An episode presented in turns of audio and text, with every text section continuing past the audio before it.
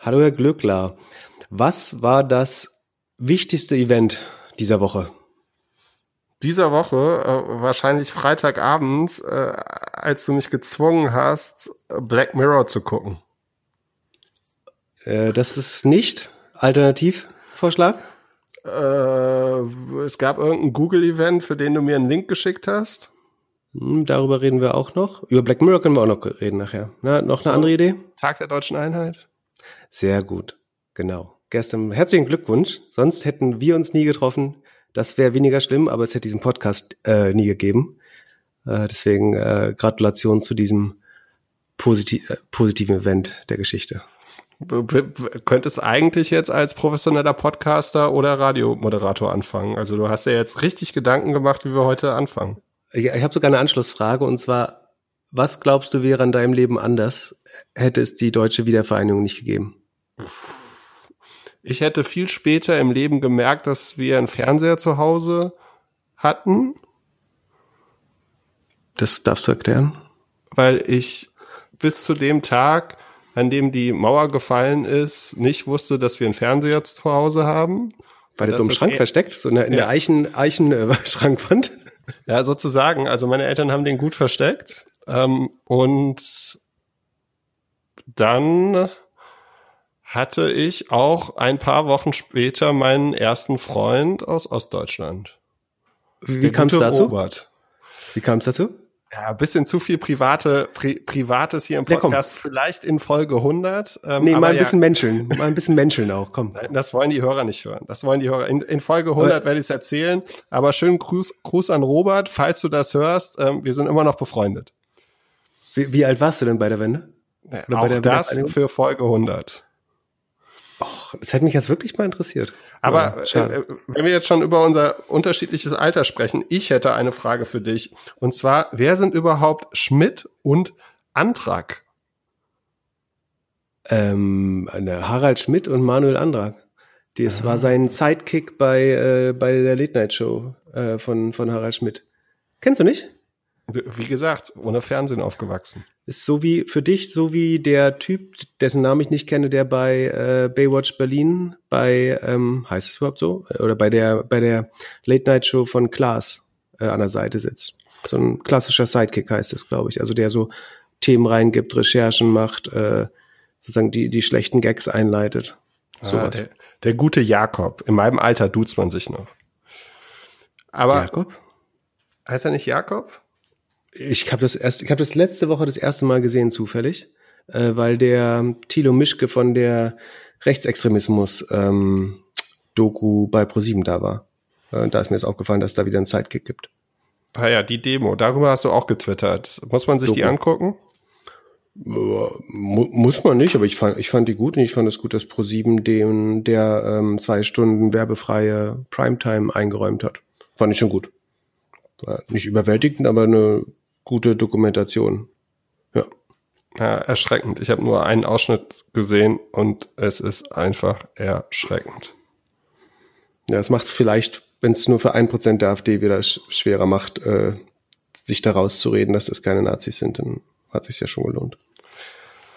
Gut, wie kriegen wir jetzt den Segway in 60 Minuten Podcast-Unterhaltung? Ich hätte eine Frage und zwar, wieso bekomme ich als Mann einen 20% Gutschein und Frauen einen 25% Gutschein von About You? Kannst du mir das erklären? Das kann so viele Gründe haben. Ähm, also, ihr habt die per Post bekommen oder per E-Mail oder persönlich, Post. persönlich mit Namen drauf? Mm, nee, nur Adresse drauf. Und äh, mir wurde dann, ich habe das getwittert und danach wurde, äh, hat jemand getwittert, dass er genau die beiden gleichen Gutscheine im Briefkasten wo, hat. Woher weißt du, dass Mann und Frau unterschiedlich ist dann? Weil äh, die Frauen haben Kleider und die Männer haben Hosen und Jacken und so coole Klamotten, die man sich online kaufen kann. Verstehe. Also der Grund könnte sein, entweder dass äh, Frauen irgendwie stärker re reagieren auf äh, die Maßnahme, also auf, auf Discounts. Und äh, also normalerweise würde man ja vertesten, welcher Discount da am stärksten wirkt. Und vielleicht hat es bei Frauen einen anderen Wert ergeben als bei Männern, könnte ich mir gut vorstellen. E egal in welche Richtung. Ähm, es könnte sein, dass sozusagen deine Lebensgefährtin, Frau, Freundin, aber das wäre bestimmt zu privat, ähm, in eine andere Kohorte fällt, also dass sie schon länger nicht mehr da gewesen war, zum Beispiel, das könnte ein Grund sein.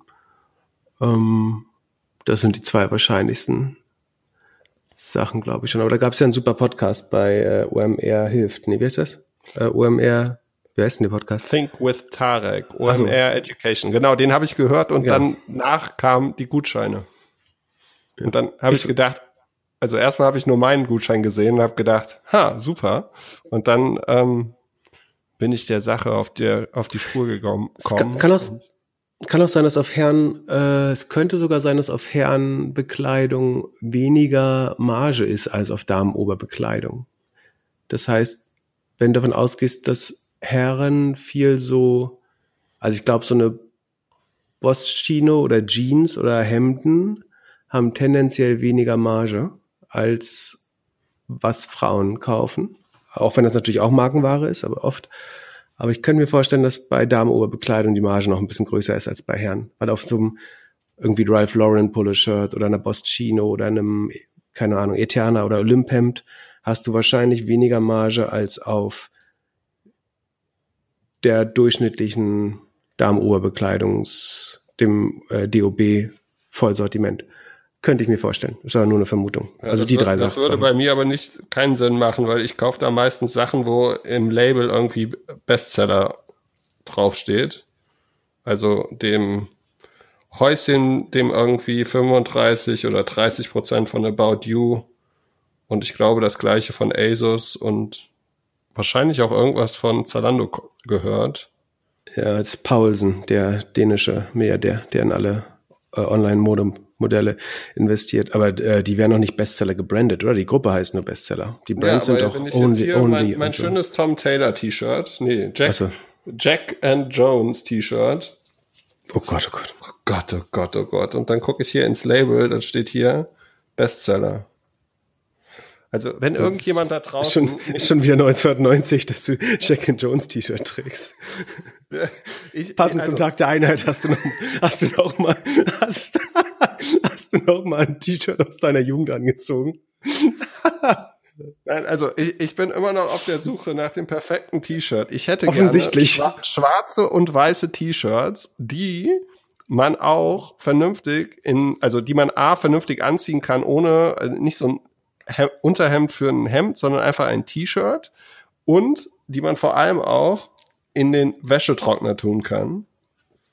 Und äh, ja, qualitativ also ich, hochwertig, gerne. Ich, also ich kann das, was ich gerade anhab. Ich kann Drycorn sehr empfehlen äh, bei, bei T-Shirts. Allerdings ja. weiß ich das mit dem Trockner nicht, weil ich keinen äh, Trockner. Wieso hast du einen Trockner? Ich bin ein Stadtmensch. Und ja, äh, da muss man auch mal, also diese Sachen müssen, müssen schnell gewaschen, schnell getrocknet und schnell angezogen werden. So. Wie viel Prozent der Deutschen haben wohl einen Trockner? Ist das eher der Standard oder also bin, bin ich die Ausnahme oder? Ja, du hast deine fünf Angestellten, die dir das ganze Zeug irgendwie die wählen die Stadt webeln, Im UV-Licht wählen die es trocken. Genau. Ähm, so, ah. pass mal auf, bevor wir weiter abschweifen. Äh, da, bin ich halt günstig durchgekommen bei den nee, Überraschungsfragen. Nee, nee, nee, Also, kommt noch was? Äh, ja, klar kommt noch was. Achso, oh Gott. Also ich habe mir hab mir dann mit diesem Gutschein da überlegt, dann habe ich diesen Podcast gehört, also davor und so, und dann habe ich mir überlegt, CRM. Wie könnten wir denn jetzt ein vernünftiges CRM auf, aufbauen? Weil wir haben ja jetzt tatsächlich Leute, die diesen Podcast hören, kann ich aber noch nicht glauben, aber ist so. Ähm, wir haben Leute, die das irgendwie auf Twitter, auf LinkedIn, äh, Kommentare schreiben. Wir haben Leute, die schreiben uns E-Mails, also schreibt uns gerne immer E-Mails an podcast@doppelgänger.io. Wir haben sogar Leute, die komplett verrückt sind und uns jetzt Wein geschickt haben. Und ich würde gerne so ein bisschen die Top 100, die Top 200, vielleicht die Top 300 Kontakte irgendwie bündeln. Sollen wir das machen? Wie sollen wir das machen? Und eine Excel-Tabelle ist auf jeden Fall keine Lösung. Nee, Excel-Tabelle ist äh, schlechtes CRM. Ähm, ja, ist nicht ganz einfach. Also ich, äh, das Problem ist, man könnte ja sagen, wir haben ein regelmäßiges Interface, dadurch, dass der Podcast gepusht wird in die Plattform. Allerdings gehört keine der Plattformen ja uns. Das heißt, früher oder später wird uns diese Reichweite wieder weggenommen oder wird bezahlt. Äh, das ist tatsächlich nicht, nicht wirklich nachhaltig, sich darauf zu verlassen, dass ewig, da kommen wir später, glaube ich, sogar nochmal drauf, ähm, wenn wir über Google und YouTube reden. Ähm, sich darauf zu ver verlassen, dass wir äh, bei, bei, über Spotify und Apple und so weiter immer an die Hörer rankommen, ist nicht ganz einfach. Ich habe zwischendurch mal überlegt, von der Interaktion wäre eigentlich tatsächlich eine Facebook-Gruppe fast das Beste. Aber das ist ja auch die Plattform, also A, sozusagen möchte ich gar kein Geschäft oder, also ist ja auch kein Geschäft, aber ich möchte auch kein Hobby dahin verlagern äh, und keine Ort, keine Community auf Facebook aufbauen, äh, allein um sich die Möglichkeit zu lassen, das irgendwann auch mal komplett zu boykottieren äh, und es gar nicht mehr zu benutzen. Ähm, ansonsten wäre das sozusagen von der asynchronen Kommunikation schon ganz gut. Man könnte eine Slack-Gruppe machen, aber dazu ist Slack in Deutschland noch nicht verbreitet genug. Ich, ich glaube, Slack ist bis zu einer gewissen Useranzahl eigentlich ganz gutes äh, CRM. Oder man könnte halt ein Newsletter machen, ne? dass man die E-Mail-Adressen einsammelt und dann über die Woche schon mal so ein Roundup schickt und dann, sobald der neue Podcast kommt, das nochmal extra in die Inbox schickt, wenn man glaubt, dass E-Mail mehr gelesen, wobei E-Mail wird ja auch nicht komplett durchgelesen. Wenn du dann in den Newsletter-Folder von Gmail sortiert wirst, erreichst du ja auch nicht mehr jeden. Äh, WhatsApp war natürlich super, solange das noch ging. Ähm, wir können eine Telegram-Gruppe machen, wie alle Aufgeklärten. Äh, vielleicht. Mm, nee. Nee, ich würde gerne irgendwas haben, wo ich die Kontakte alle zusammen reinpflegen kann. Gibt's sowas nicht? Also, dass wenn jetzt zum Beispiel, wir haben ja Leute, die schreiben über Twitter, dann schreiben sie dir eine E-Mail, dann schreiben sie auf LinkedIn und so weiter. Und es muss doch irgendwie die Möglichkeit sein, äh, geben, das irgendwie so ein bisschen zu sammeln. Also ich würde gerne jetzt zum Beispiel einen Namen suchen und dann mhm. würde ich sehen, okay, der, die Dame hat jetzt dreimal über uns getwittert, hat uns eine Kiste Wein geschickt und hat äh, auf LinkedIn das und das geschrieben. Ähm, das könnte gehen mit entweder einer Social, Social Media Management Software oder mit einer Support-Software, sowas wie Zendesk, wo du Support-Anfragen sammeln kannst. Die kannst du dann nämlich auch aus Social Media ziehen oder aus allen möglichen Kanälen. Was du, glaube ich, nicht hinbekommst, ist, die Nutzer zusammenzuführen. Also, dass die verstehen, dass Supergraph auf Twitter äh, der Alex Graf E-Mail-Adresse ist, auch die, die und die, das LinkedIn-Profil, das kriegt das noch nicht automatisch hin, würde ich behaupten. Wobei das sicher ein Ziel ist. Aber wahrscheinlich wäre so eine, so eine Customer Support Lösung wie Zendesk oder eine Social Media Management Lösung äh, dafür das Sinnvollste, um das gesamte Feedback in einem Tool zu haben. Da gibt's auf jeden Fall Lösungen für. Das Problem hat ja jeder, jeder Konzern auch, weil je, jeder Nutzer sich eingeladen fühlt, über Twitter Support-Anfragen oder Beschwerden ähm, zu äußern. Sehr gut. Also wir überlegen noch ein bisschen weiter. Äh, wenn ein Hörer eine bessere Idee hat, gerne eine E-Mail oder LinkedIn oder Twitter, wie auch immer. Äh, ich bin ein bisschen überlegen, ob wir da nicht irgendwas machen können. Und ich möchte mich natürlich bedanken bei den Leuten, die uns tatsächlich Wein geschickt haben. Wir haben fünf Kisten Wein geschickt bekommen ähm, von Julian Redlich, Justin Kein, Keinrad, genau, Kairat. dann Kairat, dann äh, Peter von Geniale Weine, dem muss man auf jeden Fall Props geben, weil der uns als erstes angeschrieben hat, schon weit bevor wir die dumme Idee hatten.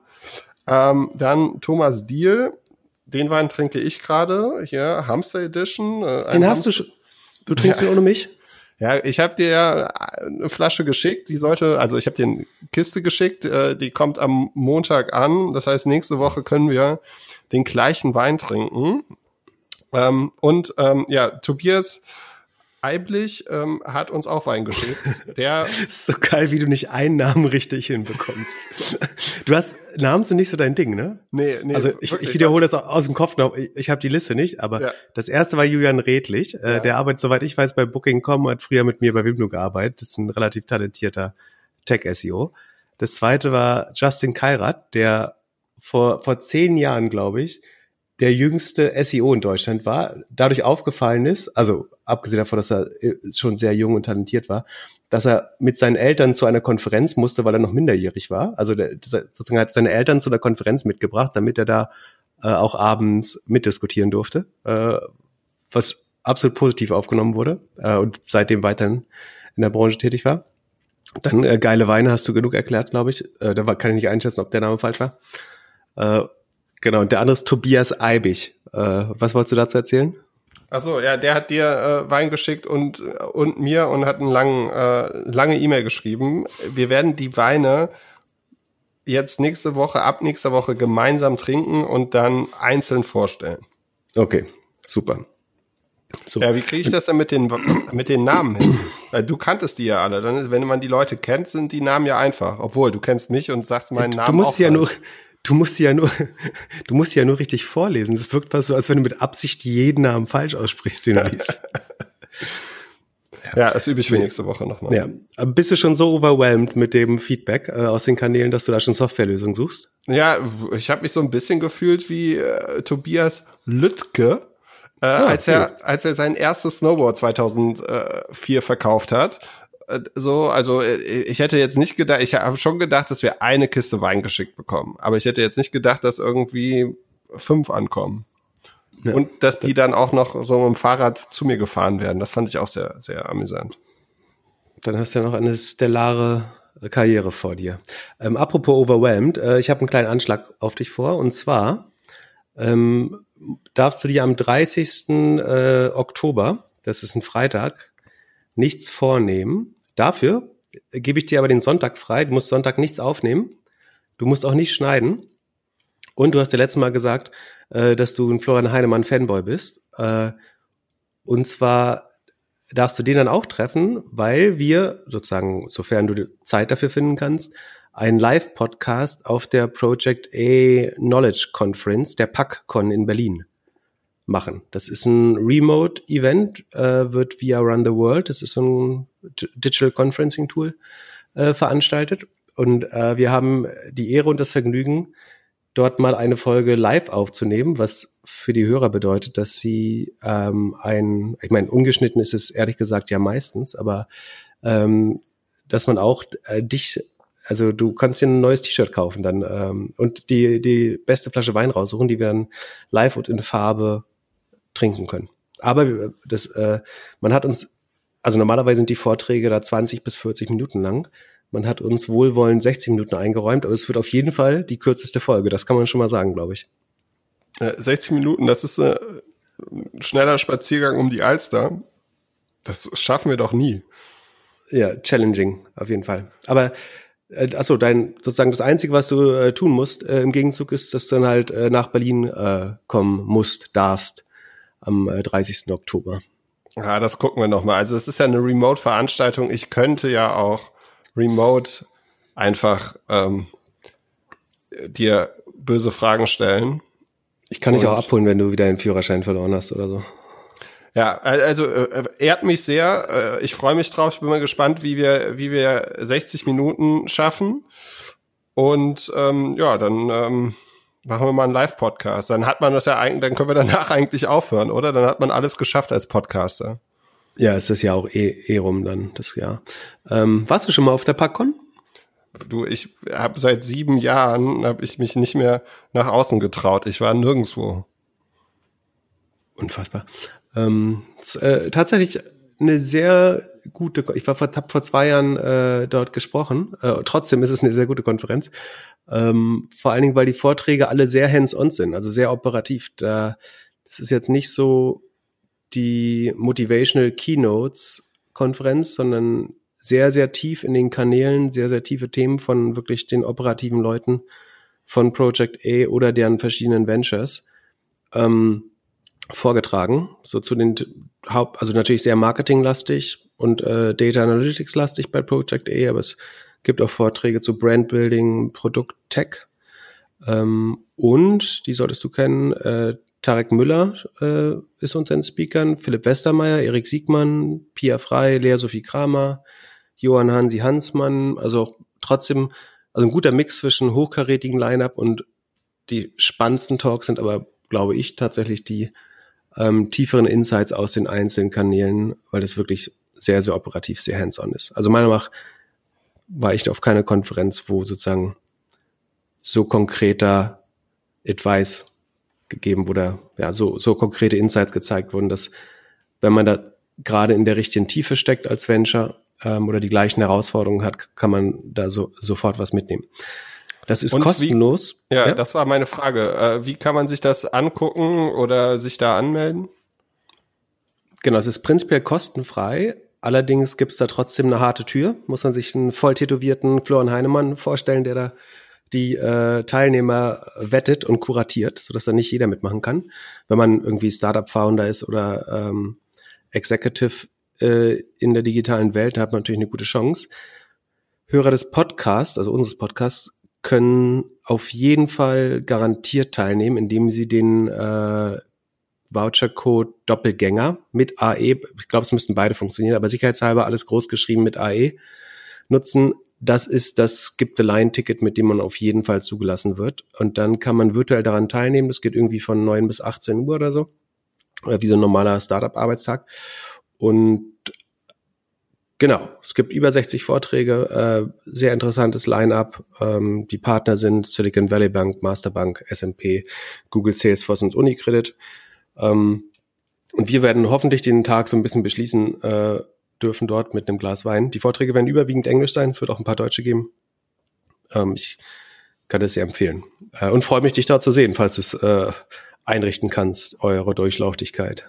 Ja, ich bin noch nicht so ganz sicher, ob ich dich überhaupt sehen will. Ich finde, wir machen das ganz gut und es ja. gibt so ein bisschen, ja, du hast ja selbst mal gesagt, man sollte seine Vorbilder nie treffen. Vielleicht, vielleicht ist der Podcast dann zu Ende, wenn wir uns tatsächlich mal wieder persönlich sehen. Ja, bei Flo ist es meistens nicht entzaubernd. Das kann ich schon versprechen. ähm, also, aber wir können dich auch dazu schalten, natürlich. Nehme ich an.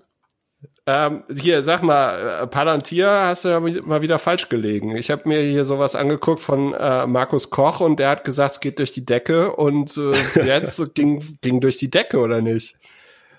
Äh, falsch gelegen halte ich für ein bisschen verfrüht. Ähm, äh, richtig ist, dass die fast ihre 22 Milliarden Bewertung erreicht haben. Also Palantir wollte für 10 Dollar pro Aktie, das entspricht 22 Milliarden an der Börse gehen. Das wiederum entspricht dem 30-fachen des Umsatzes, äh, was nicht ganz unüblich ist für derzeitige Zeit, für das Wachstum und die Profitabilität von Palantir, aber dann doch vermessen ist meiner Meinung nach.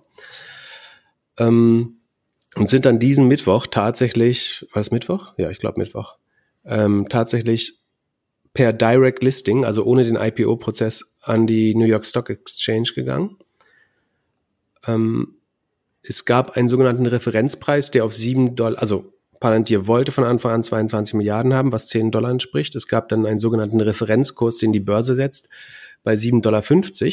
Das pegelt sich meiner Meinung nach eher da ein, wo der Markt, äh, wo der Wert sein sollte, vielleicht von Palantir oder vielleicht sogar noch niedriger. Und gemessen von dem 57 Kurs ist Palantir dann kurzzeitig, glaube ich, auf knapp 11 Dollar hochgegangen und steht inzwischen wieder nur noch in Anführungsstrichen bei neun. Ähm, was überraschend ist, weil eigentlich wirklich 22 Milliarden eine mehr als sportliche Bewertung ist äh, für das Unternehmen. Also kurze Wiederholung der, der Kernfakten über Palantir. Die arbeiten hauptsächlich für große Regierungskunden und äh, große, langsam arbeitende Konzerne, ähm, machen eine Art ja, Data Mining und äh, Data Visual Visualization Geschäft äh, für diese Institutionen. Verdienen, also setzen damit 700 irgendwas Millionen um im Jahr, im letzten Jahr und verbrennen dabei aber für jeden Dollar, den sie verdienen, äh, 70 Cent. Ja? Das heißt, wenn sie 700 ähm, Millionen oder 750 Millionen Umsatz machen, haben sie dabei irgendwie 1,25 Millionen Kosten gehabt, äh, so dass sie 70 äh, Prozent äh, Burn immer noch haben. Das ist eigentlich nicht so gut. Also man darf natürlich Geld verbrennen, dann muss man aber deutlich äh, schneller wachsen. Nichtsdestotrotz hat ähm, der zitierte Stream, den du nanntest, das ist Markus Koch, ist der Nasdaq äh, Börsenexperte von NTV. Eigentlich, also in jedem Fall reichweitenstark und renommiert, eigentlich auch sehr knowledgeable.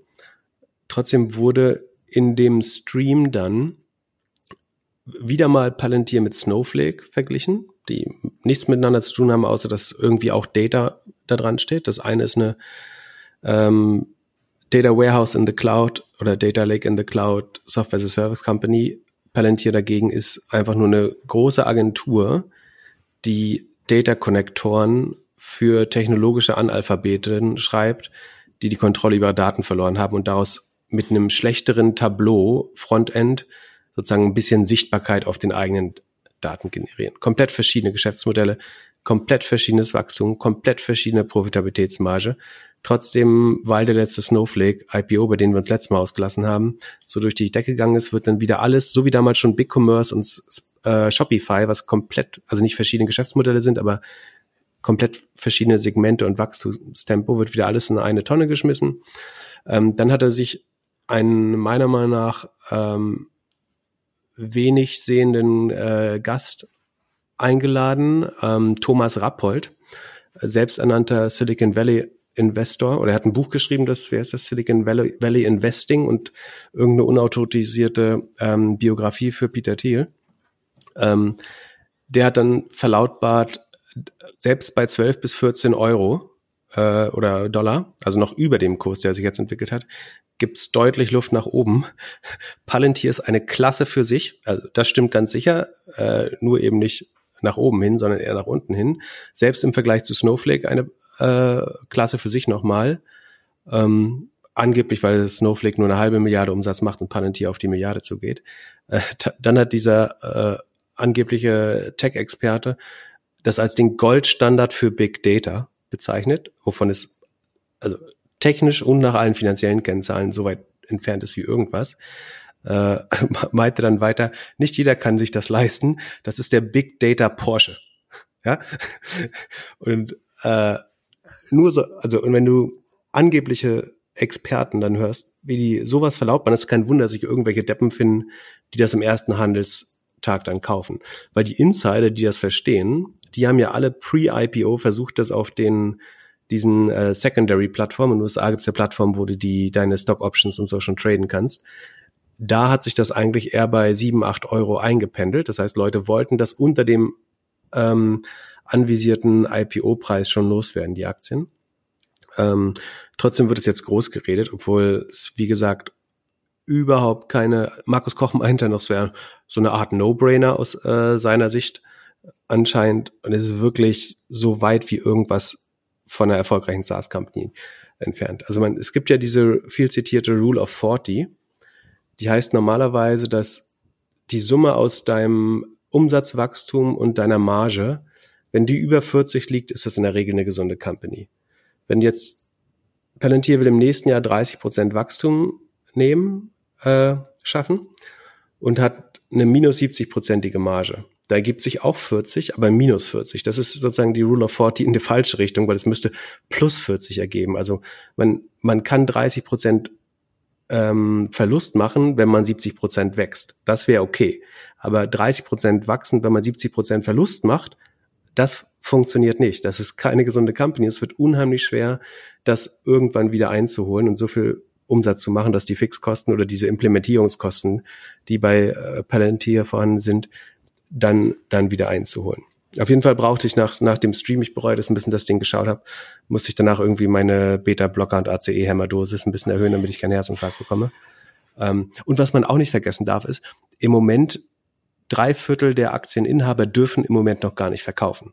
Also es gibt nur 25 Prozent der Aktien, die überhaupt am freien Markt sind und theoretisch sozusagen Verkaufsdruck erzeugen könnten. 75 Prozent der Aktien sind noch in der sogenannten Lock-up-Period, das heißt institutionelle Investoren oder Pre-IPO-Investoren ähm, oder auch ESOP-Holder, also Mitarbeiterbeteiligungsprogramme, Teilnehmer, müssen sich eigentlich verpflichten, sechs bis zwölf Monate nach dem IPO die Aktien, also frühestens nach sechs bis zwölf Monaten zu verkaufen. Das heißt, die dürften gar nicht verkaufen, selbst wenn sie wollten im Moment. Und in den ersten 30 Tagen darf man die Aktie auch nicht shorten. Ich hatte ja letztes Mal in der Folge, wo wir über äh, Short-Selling geredet haben, erklärt, dass auch das Shorten ein gewisser Regulativ oder korrektiv für den Markt ist. Und wenn das eben nicht möglich ist, dann kann jetzt auch niemand sagen, irgendwie, ich glaube, Palantir ist äh, das nicht wert, weil es das Instrument dafür noch gar nicht gibt. Ähm, das heißt, spätestens in einem halben Jahr, also Ende März nächsten Jahres, spätestens dann sollte der Kurs nochmal unter heftigen Druck äh, kommen, weil dann auch die ganzen Gründer und Investoren äh, endlich ihre Anteile entsorgen können. Und da bin ich mir nach wie vor sehr sicher, dass Ende März oder sozusagen am ersten Tag im April dann der Kurs eher wieder bei sieben Dollar, wenn nicht weniger, ist. Dass die jetzt überhaupt einmal auf zehn Dollar gekommen bin, finde ich trotzdem durchaus überraschend, wenn man überlegt, äh, wie, wie schlecht die Company eigentlich aussieht. Aber Glückwunsch. Wie funktioniert das auf dem Secondary Market? Also verkaufen dann Mitarbeiter ihre Anteile, obwohl sie diese noch nicht verkaufen dürfen? Ähm, das weiß ich rechtlich ehrlich gesagt nicht 100 Prozent, ähm, weil das ein, äh, quasi ein USA-Phänomen ist. Ich glaube, du musst akkreditierter Investor sein, um die überhaupt kaufen zu dürfen. Ähm, das ist meistens so in den USA bei aller, allermeisten Finanzgeschäften, die nicht public an der Börse sind. Ähm, und dann sind diese ESOPs irgendwie ab einer gewissen Schwelle fungibel, also können frei verkauft werden. Ähm, du kaufst dann aber letztlich die gleichen Rechte und Pflichten damit. Das heißt, wenn ich die kaufe, darf ich sie an der, also die Lockup-Period, diese, diese Veräußerungssperre bezieht sich meistens auf die Public Markets. Also ich darf die an der Börse nicht entsorgen. Äh, eventuell ist es aber möglich, die dann eben unter der Hand äh, trotzdem zu verkaufen. Oder insbesondere bevor die in Aktien gewandelt werden. Die Lockup-Period sagt eigentlich eher, dass sobald die in die Aktien beim IPO oder beim Direct Listing in Aktien gewandelt werden, dann darfst du sie sechs Monate nicht veräußern. Das heißt, davor sind die ESOPs vielleicht eben doch wieder fungibel, also dürfen an Secondary Markets, äh, also an nicht öffentlichen Markets äh, auch verkauft werden anscheinend. Und Peter Thiel hat an diesem besagten Mittwoch nicht nur Palantir äh, mit einem Private Listing an die Börse gebracht, sondern auch noch sein anderes Investment Asana. Ja, das ist im Zweifel die bessere äh, Company, aber ähm, das habe ich mir jetzt ehrlich gesagt gar nicht so genau angeschaut. Also ich habe ein, zwei Mal mit Asana gearbeitet, aber da kannst du vielleicht ein bisschen mehr äh, zu erzählen. Äh, kennst du kennst du eine Firma, die schon mal wirklich nachhaltig lange mit Asana gearbeitet hat? Mm, lass mich überlegen. Also die zwei, drei, die das benutzt haben, wo ich dabei war, haben das eigentlich so ein bisschen als Task Assignment Tool benutzt. Also dass du bei einem Meeting oder ähm, in der Arbeit am Produkt Leuten so ein bisschen Tasks verteilst. Das ist nicht so wie beim Jira, also nicht so richtig wie Tickets, aber um so ein bisschen Fortschritt zu tracken und sicherzustellen, dass alle Outcomes von einem Meeting danach bearbeitet werden und jeder sozusagen die in seiner To-Do-List hat. So, so haben die es genutzt. Ähm, nicht ewig lange eigentlich, glaube ich, nee. Ja, ich habe auch so, also es hat auf jeden Fall nicht die Stickiness wie in Jira, das würde ich auch sagen. Ich finde, die, die Story ist halt ganz gut. Ich werde jetzt keine Nachnamen sagen, aber Dustin und Justin, äh, könnten auch einen Podcast zusammen machen. Die haben das Ding ja 2008 gegründet und das Krasse ist, dass Dustin ja Mitgründer von Facebook war und die haben das wohl während er bei Facebook Head of Engineering dann war, also er ist ja äh, wie heißt das, WG-Zimmer-Kollege von Mark Zuckerberg gewesen. Dann haben sie Facebook. Sag doch mal den, sag doch mal den Nachnamen, das ist so eine Person des äh, öffentlichen Lebens. Äh, Moskowitz. Ah, den hast du gut hinbekommen. Glückwunsch. Äh, nicht schlecht. Und, und Justin äh, Rothstein, äh, Rosenstein. Ja, ich, siehst du, zwei, zwei Nachnamen, ein Fehler. Ja, auf 50, jeden 50. Fall. Ja, auf jeden Fall. Äh, äh Dustin war 2011 oder 2012 schon Milliardär. Und die haben sich so ein bisschen ihr Anti-Facebook gebaut, habe ich das Gefühl. Also so zwei Produkt-Engineering-Typen haben sich einen ganz anderen Markt ausgedacht, äh, ausgesucht und, ähm, und haben da halt Asana schön langsam eigentlich im Vergleich aufgebaut. Ähm, und da, ja, das Freakige an der Nummer ist natürlich, dass irgendwie Peter Thiel wieder da drin ist. Also wenn man jetzt Sorge hat, dass, dass ähm, Facebook, Instagram, WhatsApp, Palantir und dann noch sein ganzes Business irgendwie ähm, äh, von der gleichen Person irgendwie so ein bisschen angeguckt werden kann, ähm, dann sollte man vielleicht überlegen, nicht bei Asana seine Sachen zu machen. Und was ich so krass fand, ist, ich habe dann gesehen, dass auch selbst Notion, so eine Notiz-App, mit der ich gerade so ein bisschen rumspiele, dass auch die irgendwie schon zwei Milliarden wert ist. Du hast ja, ja mal, hm? ja, du hast ja mal gefragt, äh, was, ob es so einen Evernote-Competitor gibt und das scheint irgendwie so ein guter Evernote-Competitor jetzt zu werden. Aber dass die schon auch zwei Milliarden wert sind, hat mich echt überrascht. Sind die wirklich gut? Was kann man an Notiz-App noch besser machen? Ich finde halt die, dieses Offline-Erlebnis bei allen immer schlecht. Also finde ich bei Asana schlecht, also ich glaube, bei Asana geht's gar nicht. Finde ich bei Slack schlecht, finde ich auch bei Evernote schlecht und äh, bei Notion hat man so ein bisschen das Gefühl, das ist einfach so eine React Native App, ähm, die irgendwie langsam auf dem MacBook ist. Hm. Aber Evernote offline funktioniert inzwischen eigentlich ganz gut und auch die Synchronisation. Ja. ja. ja auf jeden Fall. Hast du irgendeine Idee zu Asana, zu der Aktie? Ähm, ich versuche mich bei den äh, Tech-Aktien so ein bisschen darauf zu fokussieren, was ich selber nutze und verstehe. Und ich verstehe es ehrlich gesagt, also ich nutze es nicht genug, um es äh, gut zu verstehen. Und ähm, ja, ich weiß, dass der IPO sehr ähnlich gelaufen ist. Äh, also sie haben den sehr tief festgelegten Referenzpreis sehr stark geschlagen, aber sind letztlich da rausgekommen, wo man es auch äh, vorher dachte. Also weder, also man hat dann auch bei dem Direct Listing hat man diesen mega Anstieg am ersten Tag hat man halt einfach nicht, ne? Weil dann dieser Referenzpreis wirkt fast so, als würde er auch 25, 30 Prozent zu tief angelegt. Und dann sind sowohl Asana als auch ähm, Palantir 30 Prozent hochgegangen am ersten Tag. Aber das war eigentlich die Be Bewertung, die sie von Anfang an haben wollten. Äh, von daher, ja. Ja, Produkt, also sie haben sie äh, 75.000 Firmen, die wohl Asana nutzen. Irgendwas, ich glaube, Plan mit 140 Millionen Umsatz dieses Jahr. Ähm, ja, finde ich jetzt, also ist bemerkenswert, aber wie gesagt, ich finde auch die Stickiness an dem Produkt fehlt ein bisschen und selbst wenn Firmen es eingeführt haben, ist, äh, soweit wie ich es gesehen habe, ist dann immer noch die Übersetzung von Asana zu Entwicklern, läuft dann immer noch über, über Jira. Mhm. Also, dass eine Firma irgendwie crossfunktional ein Tool nutzt, das habe ich bei Asana noch nicht gesehen. 75.000 Kunden finde ich echt viel. Ah, ich sehe gerade, 140 Millionen Revenue ist gestiegen um 86 Prozent, das ist ganz gut. Aber verlieren auch noch 120. Das ist auch nach Rule, also haben, das müssten ungefähr 80 Prozent äh, negative Marge sein. Ähm, und die bauen die Losses schneller aus als den Umsatz. Äh, sieht nicht so gut aus. Also ich habe jetzt nicht lange reingeschaut, aber auf den ersten Blick würde ich sagen, auch nicht äh, super geil.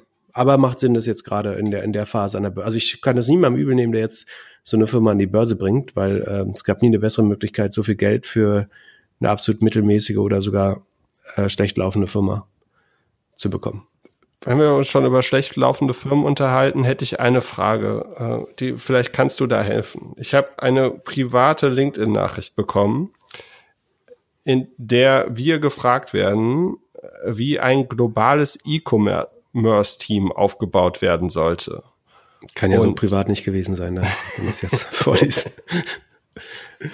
Ähm, ja. Hast du da, magst du mir da mal so ein bisschen Einblick zu geben, wie das Rocket gemacht hat, vielleicht wie das andere Firmen machen, wie du es machen würdest? Also eine Marke verkauft weltweit und äh, macht oder möchte mehr E-Commerce machen.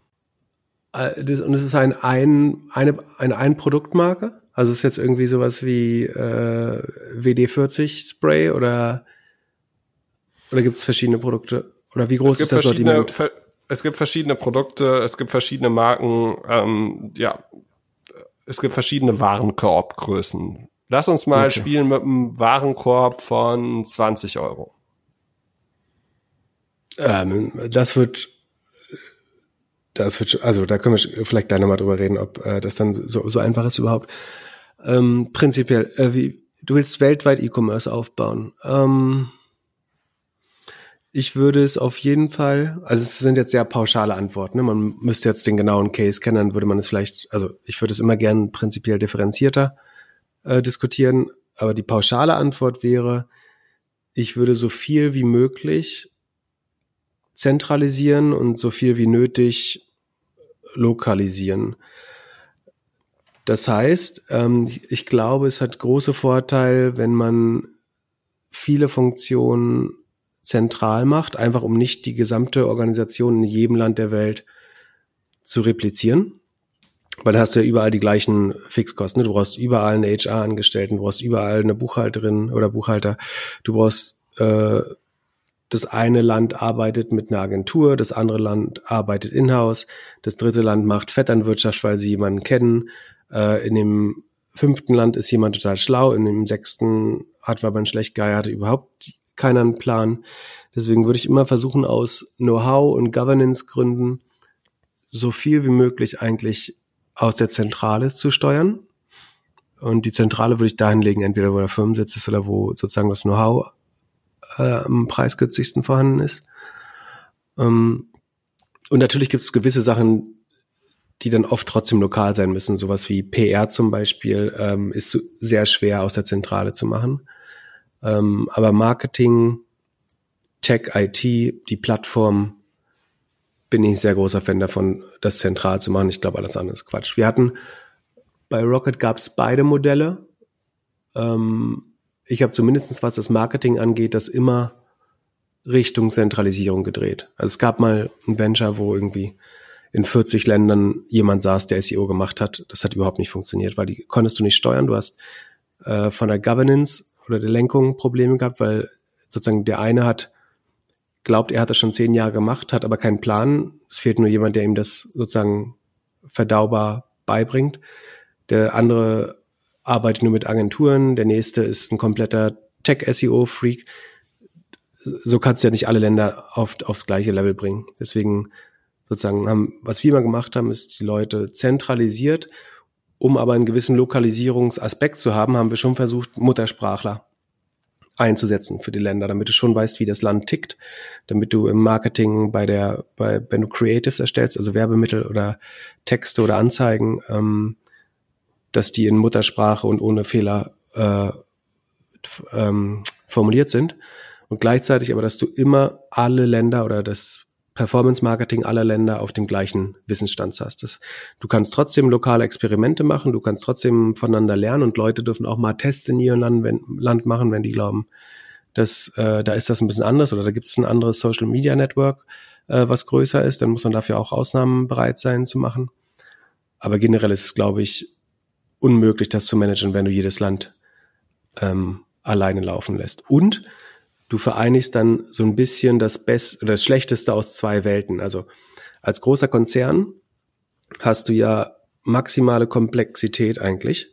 Äh, das heißt, du hast viel Reibungsverluste, ähm, hohe Komplexitätskosten, bist relativ behäbig. Und ein Startup dagegen hat immer einen Vorteil, dass es schneller ist, agiler, dass die Leistungsbereitschaft der Mist, äh, Mitarbeiter eventuell höher ist. Und das befindet sich eigentlich immer in so einem Gleichgewicht. Ähm, die Startups sind halt viel schneller und eigentlich agiler, innovationskräftiger. Aber dadurch, dass große Unternehmen, Konzerne, Organisationen ähm, hohe Skalenerträge oder Skaleneffekte haben, also das relativ gesehen werden die Fixkosten irgendwann kleiner, weil du eben äh, nur eine HR-Abteilung brauchst, aber du kannst, ob du 1000 oder 10.000 Mitarbeiter damit verwaltest, dafür musst du nicht die HR-Kräfte ver verzehnfachen zum Beispiel oder die Buchhaltung und sowas.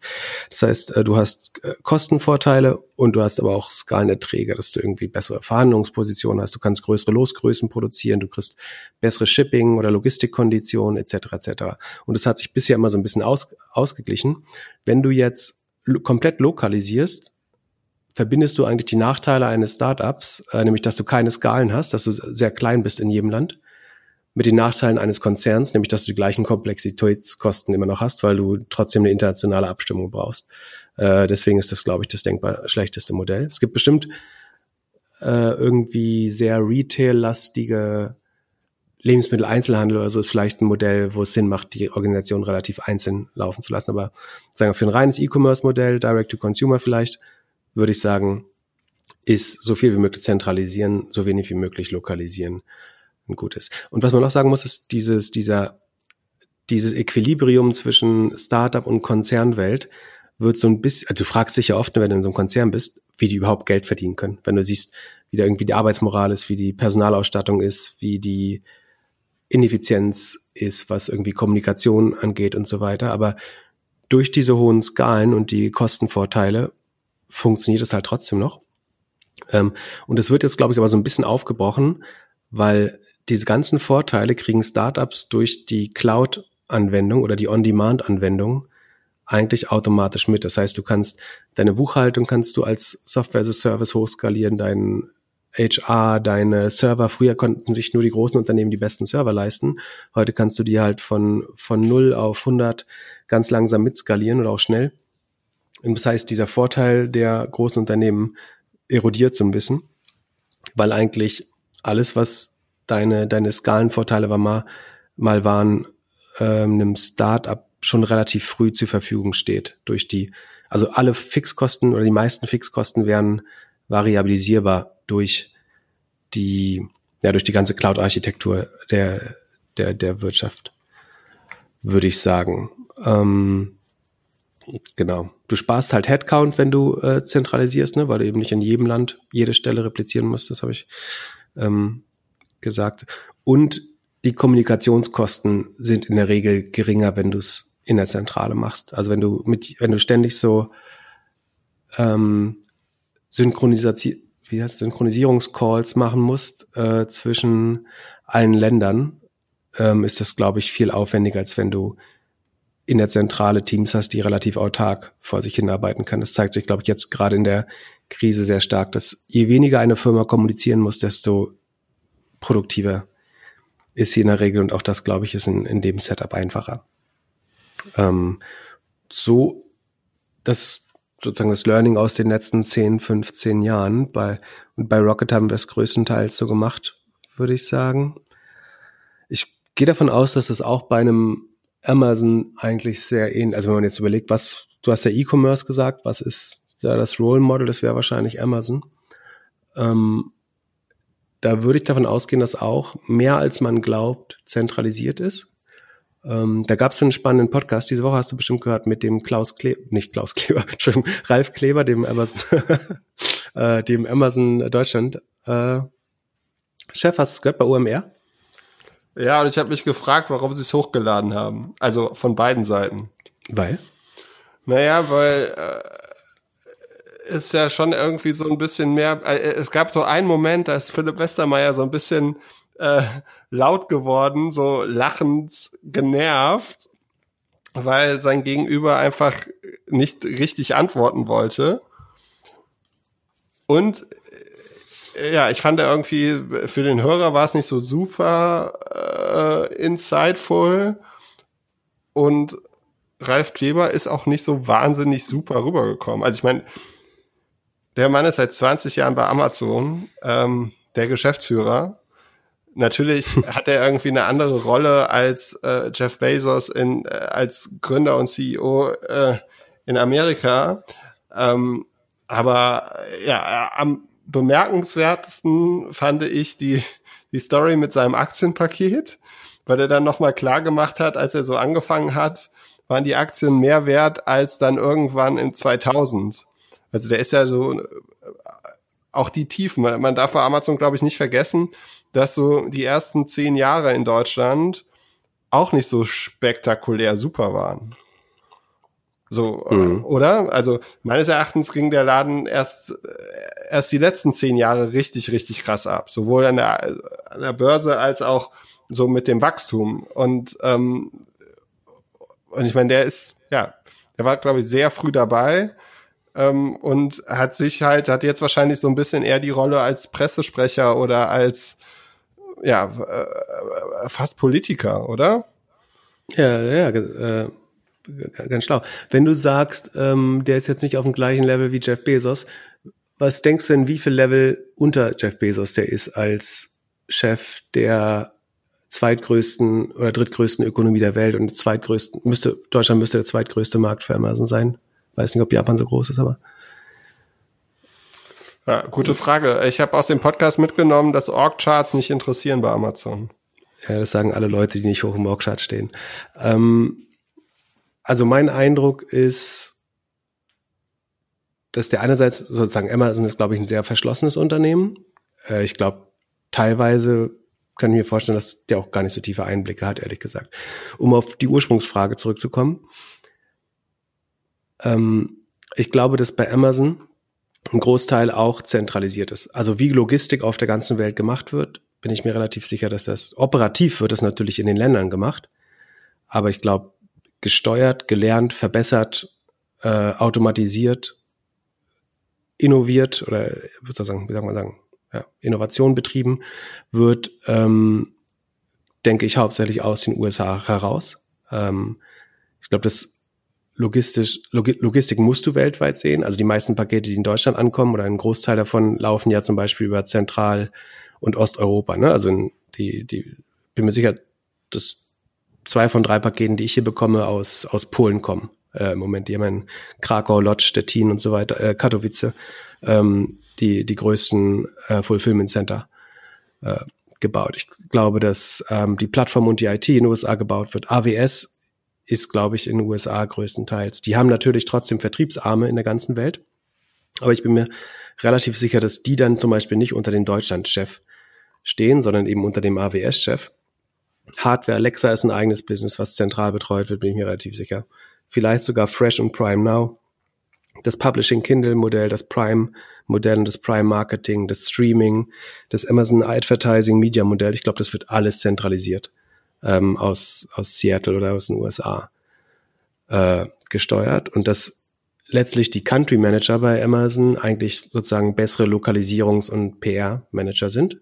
Und es soll gar nicht despektierlich klingen. Das ist ja trotzdem ein begehrter Job. Mir sicher, äh, dass die allermeisten Leute gern tauschen würden. Ähm, aber letztlich geht es da wahrscheinlich so ein bisschen um Hiring, also äh, sozusagen HR zu machen äh, für die Logistik, wobei ich mir vorstellen könnte, dass selbst das eher im Marketing oder der Logistik liegt. Ähm, aber natürlich braucht man da so ein bisschen Kommunikationsarbeit. Ähm, natürlich PR, Public Relations, Public Affairs, ähm, Schnittstelle zu Politik. Ähm, teilweise hat es, glaube ich, Einfluss aufs Mark Marketing, aber ich glaube nicht, dass Marketing ausschließlich lokal gemacht wird. Oder bin ich mir sogar sicher, dass so ist. Ähm, und das Purchasing, also der Einkauf.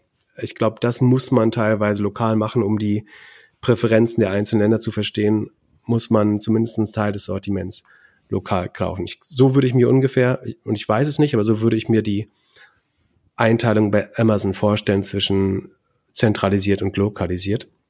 Und ich weiß, natürlich gibt es auch irgendwie Entwickler und IT-Standorte von Amazon in Deutschland und der ganzen Welt, aber ich bin mir relativ sicher, dass die dann eben trotzdem den IT-Funktionen in Seattle ähm, unterstellt sind und nicht den jeweiligen Länderchefs. Ähm, und ich hatte ja gefragt, sozusagen, in welchem Level der, der Ralf Kleber jetzt ist. Wenn, es gibt eine Seite, also du kannst entweder aus den Berichten von Amazon so ein bisschen rauslesen, wenn du siehst, wie die ihr Business aufgliedern und reporten. Ähm, aber unter Jeff Bezos gibt es einen Director, der die Funktion hat, Amazon Worldwide Consumer. Der verantwortet quasi das Consumer-Geschäft.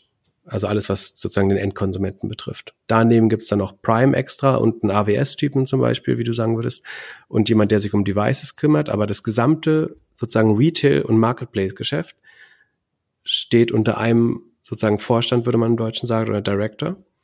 Darunter gibt's dann Amazon International Consumer. Darunter gibt's Amazon Europe.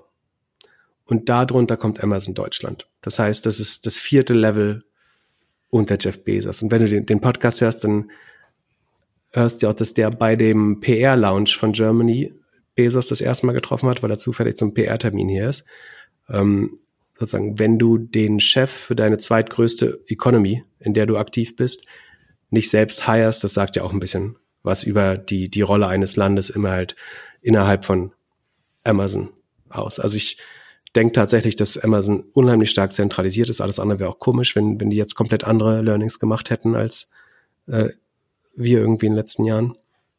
Ähm, wie gesagt, das soll, das soll die, die Rolle gar nicht äh, schmälern oder nicht despektierlich sein. Ich glaube, es ist äh, trotzdem bestimmt eine großartige Karriere und eine große Herausforderung und der sieht bestimmt mehr als wir alle zusammen äh, dort. Ist auch ganz spannend. Ähm, aber ich glaube, man darf sich jetzt nicht so vorstellen, dass es ein Amazon Deutschland gibt und der dann von AWS über Prime, über Streaming, über alles sozusagen das für Deutschland managt. Das ist ganz sicher nicht der Fall. Ähm, ja, also was mir in dem Podcast nicht gefallen hat, war, dass er irgendwann gemeint hat, wir sehen uns als eine deutsche Firma. Ähm, das sehe ich nicht so. Da verstehe ich ehrlich gesagt auch nicht, warum Otto das nicht besser spielt. Also ich habe ja mal ein Jahr versucht, kein Amazon zu kaufen und alles an alles woanders. Ähm wie, wie, wie kann man das besser spielen? Deutsche kauft nicht bei Amis oder was soll man da an die Fenster kleben? Naja, aber man könnte halt schon.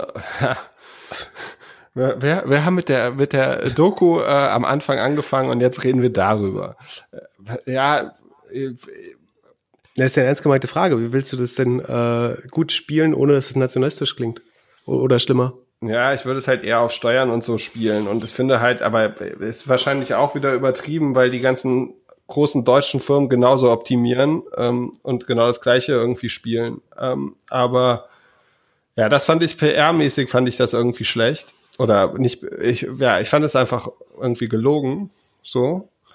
Ähm, ich finde, wenn, ich finde ich einen, äh, einen guten Punkt. Ich würde die Aussage, Amazon ist ein deutsches Unternehmen, äh, würde ich auch. Also A, verlagern sie sehr bewusst Logistikarbeitsplätze nach Osten, äh, nach Polen, in die, in die ähm, Tschechische Republik und so weiter. Ähm, das, glaube ich, zeugt nicht von starker Identifikation mit dem deutschen Konsumenten, sondern es sagt, wir versuchen Europa aus dem preisgünstigsten Standort innerhalb von Europa äh, zu versorgen. Und es ist irgendwie kein Anspruch, dass die Leute, die das oder sagen, dass die Ware im gleichen Land prozessiert wird, wie sie auch gekauft wird. Ähm, dann, ich habe tatsächlich, es gab mal eine Jobanzeige für sowas wie Head of SEO oder so bei Amazon und sagen, ich will jetzt nicht darüber urteilen, ob ich da einen Shot drauf hätte oder nicht, aber sagen, ein bisschen kenne ich mich mit Marktplätzen und E-Commerce ja oder Aggregationsmodellen ja aus. Äh, und habe das ganz kurz, schon länger her, aber damals habe ich das ganz kurz überlegt, aber die war halt in Luxemburg ausgeschrieben und das hat das irgendwie so bewusst gemacht, dass du ich meine, und niemand arbeitet in Luxemburg wegen der tollen Tech-Talente da, ne? Weil ich so, ich will nicht Leuten ständig erklären müssen, warum ich jetzt in Luxemburg arbeite, weil das ganz offensichtlich ist, warum man, also warum der Sitz äh, von, von Amazon Europa oder der, der EU SAL oder was das ist, äh, in, in Luxemburg ist. Deswegen würde ich auch sagen, es ist kein deutsches Unternehmen. Äh, ganz klar. Genau. Und dann versucht man eine Rechnung zu bekommen von, eine vernünftige Rechnung von irgendeinem Marktplatzhändler auf Amazon. Also äh, ja, es ist äh, genau, es ist keine deutsche Firma. Ja. Das finde ich ein bisschen, äh, finde ich ein bisschen ja, übertrieben. Auf der anderen Seite, was ich an seiner Stelle irgendwie noch gedroppt hätte, ist, dass er jedes Mal, wenn er nach Seattle fliegt, in Economy fliegt weil das finde ich schon tatsächlich irgendwie äh, atemberaubend, dass ein Unternehmen, auch wenn er nur irgendwie, wenn er vier Level unter Jeff ist, ähm, dass die tatsächlich alle wohl Economy auch für die langen Flüge fliegen müssen dürfen. Ähm, ich glaube nicht, dass die Direktoren Economy fliegen. Also die, äh, ne. Naja. du nicht? Gut, also ich glaube, das, ja, ähm, ich glaube es schon also die haben diesen Sparsamkeitsfebel, das ist ja öffentlich, aber ich glaube, da gibt's auch äh, eine, eine Grenze ab, der das mö möglich erscheint, äh, dann nicht mehr Economy fliegen zu müssen. Was ich spannend fand, war, äh, der wollte sich ja nicht auf die Angestelltenzahlen weder in Europa noch äh, weltweit festlegen. Da gab's jetzt aber dank Covid in Anführungsstrichen äh, neue Zahlen. Zwar hat Amazon ja seine Mitarbeiter testen lassen und dabei 20 positive, 20.000 positive Covid-Fälle identifiziert oder Antikörper, das heißt Leute, die mal Covid gehabt haben wahrscheinlich. Ähm, das haben sie aber zur Gesamtarbeiterschaft äh, ähm, in Verbindung gesetzt. Und die haben sie mit 1,372 Millionen äh, taxiert. Das ist Whole Foods und Amazon zusammen. Und die größte Zahl, die bisher publik geworden ist. Also bis vor kurzem sozusagen von zwei, drei Monaten habe ich noch gesagt, die überschreiten erstmals eine Million und sind jetzt offenbar bei 1,37 Millionen.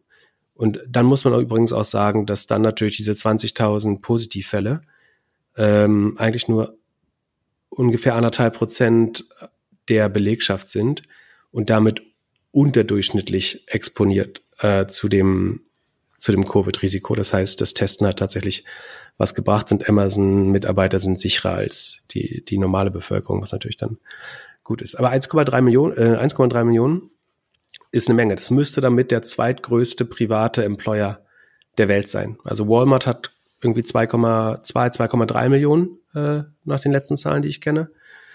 Die sind noch größer. McDonald's wäre größer, wenn man die Franchise-Nehmer mit dazu zählt, also die Restaurants, die sie nicht selber betreiben. Äh, spätestens danach käme aber äh, Amazon dann als jeweils zweit- oder drittgrößter privater Arbeitgeber der Welt. Das ist schon äh, relativ enorm. Achso, wir haben die, äh, du hattest noch die, die Warenkorbgröße erwähnt. Äh, 20 Euro ist natürlich nicht ganz einfach, weil du da, wenn man davon ausgeht, dass die Marketingkosten irgendwie fünf bis sieben Prozent sein dürfen, für, ähm, für 1,40 Euro Kunden zu akquirieren, ist nicht ganz einfach. Ähm, das heißt, man müsste, je nachdem, was für ein Produkt das ist, wenn das in, Richt in die Richtung Kosmetik, Verbrauchsartikel, CPG geht, dann würde man wahrscheinlich versuchen, daraus ein Subscription-Modell zu machen, natürlich idealerweise. Also sagen wir mal, das, ähm, ja, das wäre irgendwas, was man verbraucht, Kindershampoo oder Babypuder. Dann würde man ganz sicher versuchen, dass man es einem einfach einmal im Quartal oder einmal im Monat äh, schickt. Dann ist hat man, also Pip, ganz ehrlich, das ist doch nur sowas, was die, äh, was du als Digitalisierungsberater jetzt irgendjemand verkaufen willst. Hast du, hat das jemals schon mal funktioniert, so ein Subscription-Modell auf so kleine Warenkorbe? Also anders funktioniert es halt ganz sicher nicht. Ich meine, das ist ja auch gut, ne? Das schützt ja auch, das schützt ja auch diese Leute oder diese Branche vor dem Eintritt digitaler Geschäftsmodelle, weil niemand eigentlich Bock hat, so günstig Kunden zu akquirieren. Also es ist ein gewisser Schutz, dass du, wenn du jetzt im absoluten Discount-Segment, deswegen funktioniert Drogerie ja auch noch so schlecht online zum Beispiel. Ne? Wenn die Warenkörbe zu klein sind, ist es einfach unheimlich schwer zu machen. Ähm, das schützt dann die Industrie auch ein bisschen. Ähm, ob das stimmt, mal. Ja, es gibt doch diese ähm, Honest Company von Jessica Alba, die machen doch so Babywindeln, Putztücher und sowas zum Beispiel. Und also man sagt eigentlich, dass wenn das margenstark ist und repetitiv, also wenn du es regelmäßig einkaufen musst und eine gewisse Marge hat, dann kann es funktionieren. Also, und Körperpflege gehört durchaus dazu, wo man glaubt, es kann funktionieren. Hundefutter kann funktionieren oder funktioniert schon gut. Ähm, das ist alles zu klein, um das einzeln zu vertreiben als Direct-to-Consumer. Aber da gibt's teilweise äh, schon erfolgreiche Modelle, die das beweisen, dass das äh, genau sowas dann geht. Also wenn es ein Produkt ist, was man hier, die, die Rasierklingen zum Beispiel ist auch ein super Beispiel. Die kosten die halt gar nichts. Immer die gleichen Beispiele. Ich glaube, es funktioniert nicht. Ja, du kannst ja nicht gegen die Fahrt. Du hast bei Hundefutter Tails äh, in, in UK, was sehr gut funktioniert, Tails.com. Die machen so individualisiertes Hundefutter. Wenn genug, wenn du genug Hundehalter hast, dann ist es irgendwann halt doch nicht mehr individualisiert, sondern du kannst es in, als Massenware herstellen, obwohl es 10 Milliarden Kombinationen gibt. Du hast Skincare, Haircare, ähm, dieses, ähm, wie heißt diese Haircare Company? Ich vergesse das jedes Mal. Es gibt auf jeden Fall so dein Shampoo für, genau, ach so, das ist ja nicht so dein Ding, habe ich wieder vergessen. Naja, also es prinzipiell, es gibt Modelle, die funktionieren immer dann, wenn der Kauf hochrepetitiv ist ähm, und sozusagen die Grundmarge äh, stimmt, dann kann das funktionieren. Prinzipiell ist ein Direct-to-Consumer E-Commerce-Modell mit Warenkörben unter 20 nicht trivial kann ich mir jetzt, weiß ich nicht, ob ich das überhaupt starten würde, ob ich dann nicht doch über, über Marktplätze gehe. Ähm, das wäre wahrscheinlich schlauer. Wie, dann würdest du über Amazon verkaufen, oder wie? Ja, warum nicht? Also, bevor ich irgendwie für, für, für 15 Euro Artikel eine eigene Logistik aufbaue, ja, vielleicht schon. Wie gesagt, wenn du mir das Beispiel nennst, kann ich gerne eine elaboriertere Antwort geben, aber äh, so muss ich pauschal bleiben. Machen wir weiter. Jetzt Weltpremiere des Doppelgänger-Podcasts. Wir spielen jetzt eine WhatsApp-Sprachnachricht ein von Marco Alberti. Name richtig ausgesprochen, weil ich kenne diesen jungen Mann. Der ist äh, ja Unternehmensberater, ähm, hat auch einen Podcast ähm, und, und bloggt. Also man findet ihn und jetzt spiele ich die Nachricht ab. eine Frage für euch zwei Doppelgänger. Da wird es jetzt wirklich für Profis, glaube ich zumindest. Also die Frage ist wie folgt. Wenn man davon ausgeht, dass zum Beispiel LinkedIn und Facebook, Instagram und Co., also die Facebook-Gruppe sozusagen, ähm, Überschneidungen in den Usern hat. Also Leute LinkedIn und Facebook zum Beispiel benutzen. Vielleicht nicht zu gleichen Teilen, aber zumindest mal beides zu benutzen. Und man davon ausgeht, dass die LinkedIn-Reichweite aufgrund ihrer hohen äh, Targeting-Spezifität viel teurer ist, dann müsste es doch total smart sein, die getargeteten sozusagen einmal über LinkedIn sauber zu targeten und sich dann die Retargeting statistischen Zwillinge, wie ihr die nennt, viel billiger über äh, ja, das nicht mehr ganz so high sophisticated Network Facebook einzukaufen und trotzdem die gleichen Leute zu erreichen, die man bei LinkedIn eh erreicht hätte, allerdings zu einem viel größeren und teureren Preis. So, da wäre jetzt mal äh, die Meinung von euch zwei Knallköpfen gefragt. So, Pip, jetzt mal eine gute Antwort. Okay, also ich verstehe die Frage so, dass um die hohen Kundenakquisekosten auf LinkedIn, also relativ hohen, muss man immer natürlich sehen, ob es vielleicht auch wert ist, aber prinzipiell sind zumindest die Klickpreise auf LinkedIn natürlich relativ hoch. Und um die zu umgehen, fragt der Marco jetzt, ob man nicht erst sozusagen eine gewisse Grundbasis an Nutzer über LinkedIn teuer aufbaut und dann eine sogenannte Lookalike Audience, also statistische Zwillinge, in anderen günstigeren Netzwerken mit einem niedrigeren CPM, also Facebook zum Beispiel, ähm, aufbauen kann. So, so habe ich das verstanden und so antworte ich jetzt auch mal. Das ist rein logisch natürlich unheimlich kohärent und erfolgsversprechend. Also wenn ich, ich würde es durchaus probieren, ähm, das sozusagen auf dem Papier muss das funktionieren. Und deswegen überlege ich jetzt eher, was dagegen sprechen würde, weil, wie gesagt, rein logisch macht das Sinn.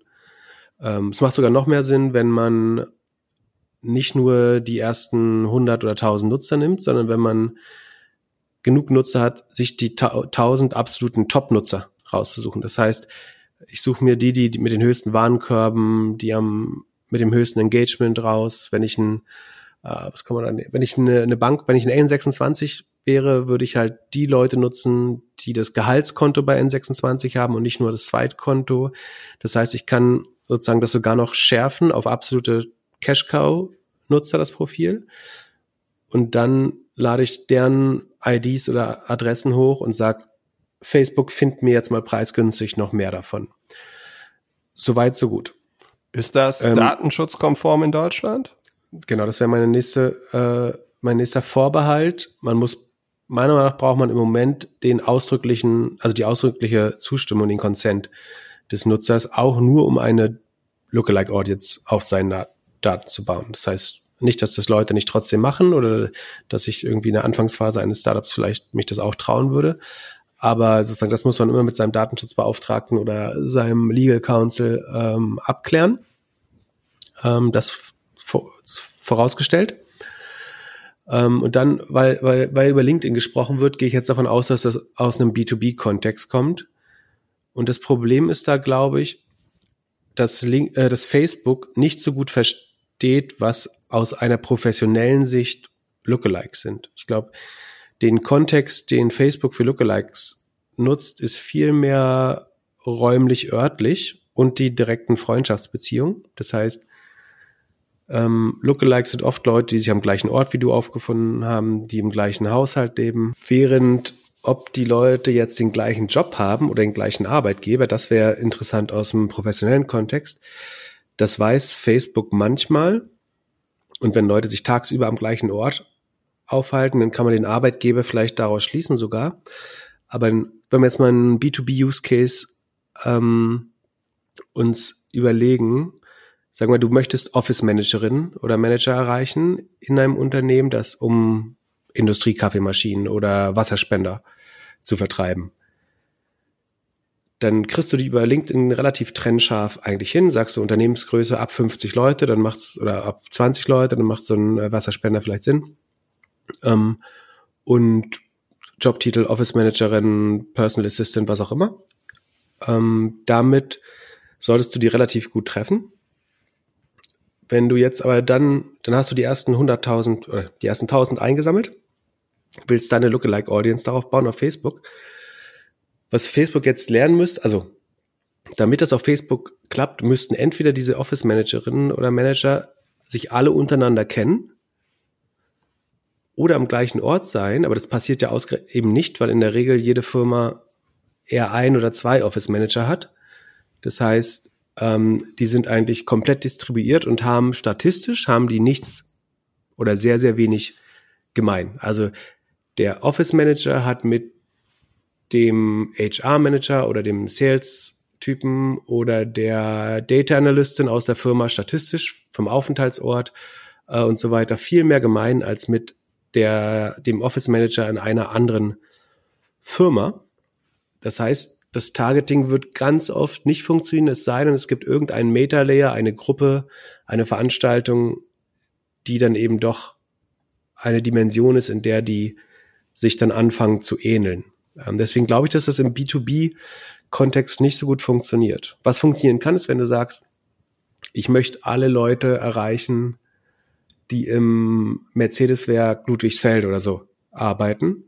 Da funktioniert es schon wieder total gut. Wenn du dann äh, 100 Leute davon bekommst, ist es viel einfacher, die anderen zu erreichen, weil die sich an den gleichen Orten aufhalten, ähm, vielleicht ähnliche Interessensgebiete haben und so weiter. Aber wenn du sagst, ich möchte den Einkäufer bei allen großen Textileinzelhändlern haben oder ich möchte eben diesen Office Manager Case haben oder ich möchte die Personalverantwortlichen in allen DAX-Konzernen targeten, dann hilft dir auch eine gute Grundaudience oder eine, eine gute ja, Alpha-Audience bei, die du über LinkedIn gesammelt hast, nicht so gut dabei, um das dann auf Facebook sozusagen statistisch zu Link zu finden. Ich würde es für nicht so offensichtlich halten, wie es auf den ersten Blick wirkt. Ich würde es aber trotzdem probieren. Ne? Also spricht nichts dagegen, das einmal rauszufinden, ob das funktionieren kann oder nicht. Ähm, es hängt so ein bisschen, also man kann sich ja einfach mal, das ist jetzt wieder eine sehr generische Antwort, weil ich den Use Case nicht kenne, aber ich habe ein paar Beispiele genannt. Es gibt Beispiele, in denen es funktionieren könnte. Es gibt Beispiele, wo es meiner Meinung nach ganz klar ähm, nicht funktioniert, weil Facebook, glaube ich, dass den Bereich Job noch nicht gut genug versteht. Es gab früher ja mal die Möglichkeit, Arbeitgeber und Jobs zu targeten auf Facebook. Da war das super geil. Da konntest du eigentlich sagen, du möchtest jemand, der den Titel Marketing in einem Unternehmen mit nur 100 Mitarbeitern hatte. Und damit konntest du dann fast Audiences von genau einer Person und vielleicht noch der weiblich ist und in einer gewissen Altersspanne. Das heißt, du konntest fast trennscharf einzelne Personen ansprechen und denen dann Facebook Messaging schicken und die dabei glauben lassen, dass sozusagen dein Werbedruck sehr viel größer ist, als sie jetzt denken würden. Ähm, obwohl du sozusagen nur sie targetest und damit sehr, sehr niedrige Gesamtkosten hast. Ähm, konntest, könntest jetzt irgendeinem Einkäufer schreiben, das hier ist das beste Produkt für bla bla bla.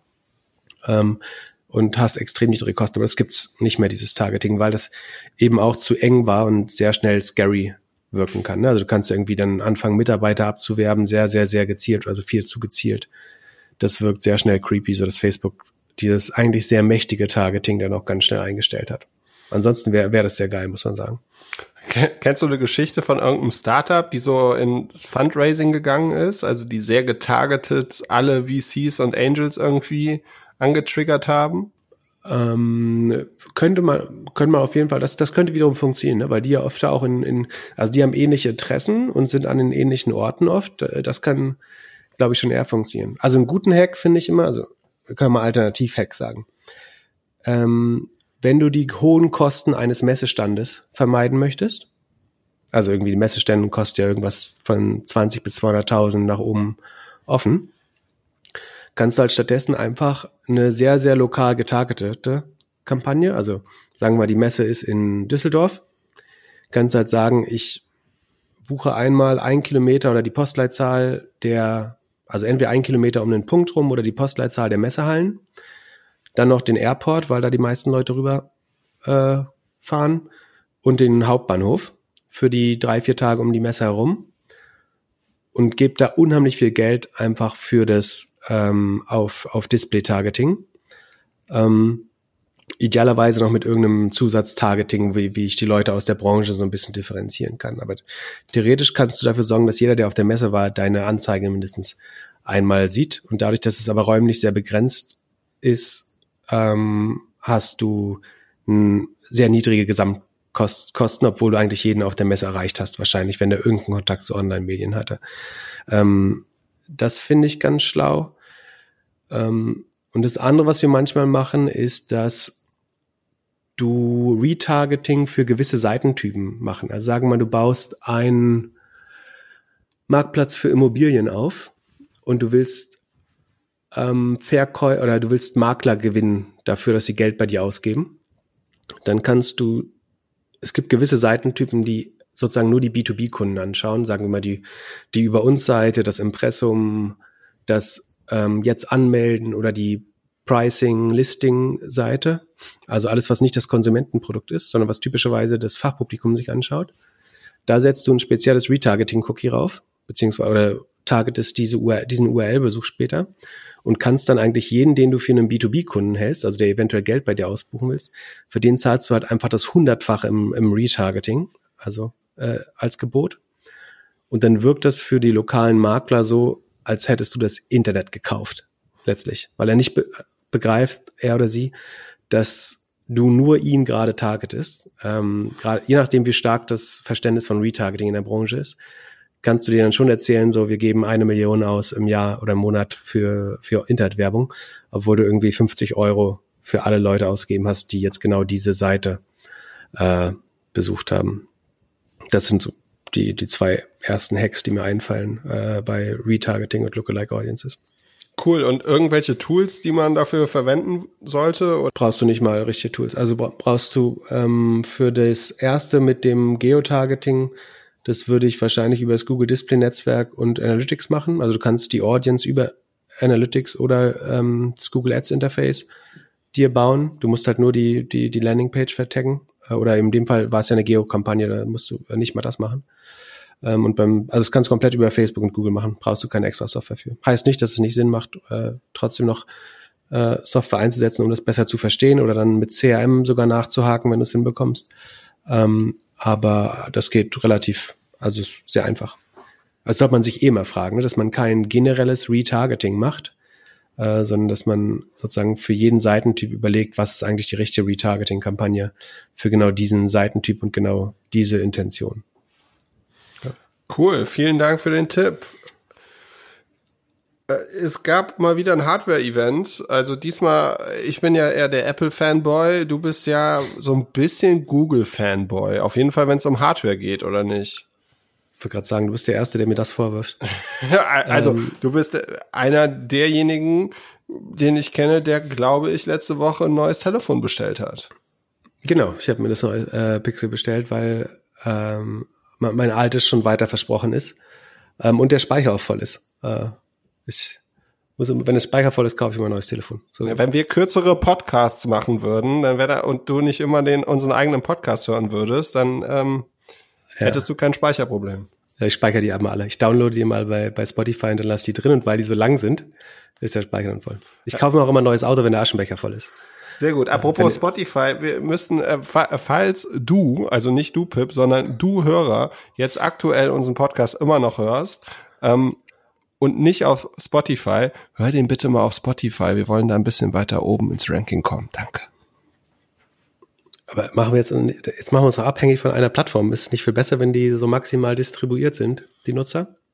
Niemals Single Source. Das erste Startup übrigens, was ich, äh, womit ich jemals beschäftigt war, ist wegen Single Sourcing, also dass man nur einen Lieferanten hatte, sich abhängig von einem Lieferanten gemacht hat, nach wenigen Wochen krepiert, obwohl es eine gute Idee war. So, wer, ähm, was war die Idee? Nee, möchte ich nicht sagen. Ah, äh, endlich mein, mal ein spannendes nicht, Thema. Es war nicht meine Idee. Es war, war, war eine Rocket-Idee. Aber sozusagen, es war der erste Job, den ich noch vor Ladenzeit über Rocket gemacht habe. Äh, war ein gutes Team, gute Idee, aber es gab nur einen Lieferanten, relativ gefährlich. Das war aber nicht ähm, Steel Street, oder? Ähm, nee, aber Deal Street war zur gleichen Zeit. Äh, was war Deal Street? Deal Street ich- war ich- dieses Ding, wo man ähm, sich, ähm, wo es ein Handy gab und man konnte den günstigsten Preis oder so, also es war so ein Bieter-System. Das wurde aber irgendwann, glaube ich, von so. den Nutzern äh, gecheckt und dann hat äh, immer der gleiche oder die gleichen zehn Leute, glaube ich, die günstigen Elektronikprodukte bekommen. Ah, diese Rückwärtsauktion, Ja. wo man fünf, Cent- wo man aber für das Gebot einen Euro zahlen musste, ne? Ja. Es war die gleiche Zeit, genau. Äh, aber nee, es war, war ein äh, besseres Modell. Wie auch immer. So, ähm, Google Event. Ja, Also warum hatten- hast du dir das iPhone, äh, das iPhone, das äh, schlechtere iPhone von Google gekauft? Also, das ist doch nicht das schlechtere iPhone. Es hat, also es hat die beste Kamera am Markt und ein ganz gutes Handy noch hinten dran. Und es gibt's ab 499 Dollar. Ähm, Äh, Moment, äh, ich habe gedacht, ab 600 Euro. Ja, das 5G kostet 613 Euro. Ähm, und das, das 4G oder das 4AG kostet, also mit äh, 5G, also das 4A mit 5G, das ist sehr verwirrend, äh, gibt's schon ab 499 Dollar. Wie auch immer. Achso, und es gibt gerade einen super Deal übrigens. Ähm, du kannst das Pixel 5 für 613 Euro kaufen und kriegst noch einen Bose QC35 Over-Ear Noise Can- Cancelling Kopfhörer dazu geschenkt. Den kann ich nicht empfehlen. Ich habe hier einen liegen, der kaputt ist, sowie noch zwei andere Bose Produkte. Deswegen habe ich mir jetzt einen Sennheiser gekauft, mit dem ich sehr glücklich bin. Aber du kriegst, der kostet normalerweise 200, ist das Vorgängermodell vom aktuellsten, kostet aber trotzdem noch 240 Euro am freien Markt. Kriegt man dazu, ist kein so schlechter Deal, würde ich sagen. Liegt unterhalb der GWG-Grenze, also du kannst sofort im ersten Jahr abschreiben. Ähm, Finde ich gar nicht so schlecht. Unbezahlte Werbung, aber sagen, kein ganz schlechter äh, Deal, wenn man nicht im Apple-Universum bleiben will. Wie auch immer. So, So, wenn wir wir noch mal über kurze andere Hardware, du solltest dir mal eine Maus kaufen, die man nicht mehr hört. Hört man mein Klicken, wie er so laut. Ich höre mal auf zu klicken. Warum klicke ich überhaupt? Ähm, Also, äh, Ja, Ha- Hardware, was hast du noch so äh, in den Warenkorb von Google gelegt?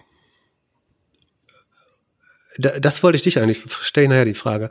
Ähm, also es gab drei mehr oder weniger große Neuerungen oder neu, also Produktvorstellungen. Das erste war der Chromecast mit Google TV. Chromecast ist sowas wie der Fire TV Stick, also du steckst in den Fernsehen, Fernseher und kannst dann über WLAN alle möglichen Streaming-Dienste äh, nutzen. Genau, das Ding, was du immer im Hotel vergisst. Genau, was, was, genau, was ich mal für den nächsten Gast äh, schon da lasse. Ähm, und dann die, was wirklich neu ist, ist Google TV, was letztlich wieder nicht so neu ist, weil es so wie Apple TV ist. Das heißt, es ist ein Interface, was dich alle deine Streaming-Accounts äh, miteinander verbinden lässt. Das heißt, du bekommst so eine Meta-Oberfläche über Amazon Prime, äh, Video, Netflix, Roku, Hulu, ähm, YouTube, you name it. Ähm, das ist natürlich ganz praktisch, weil äh, eine Großzahl der Konsumenten inzwischen wahrscheinlich mehr als einen Streaming-Dienst hat. Und du kannst natürlich auch die kostenlosen Mediatheken und sowas benutzen.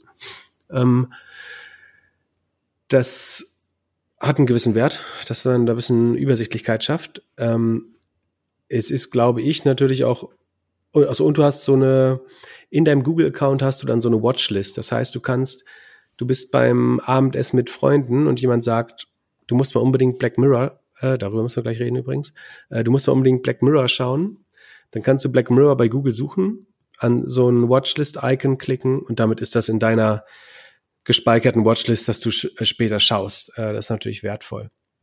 Ich würde aber schon sagen, dass Google hier auch wieder versucht, einfach einen horizontalen Suchlayer eigentlich zu schaffen.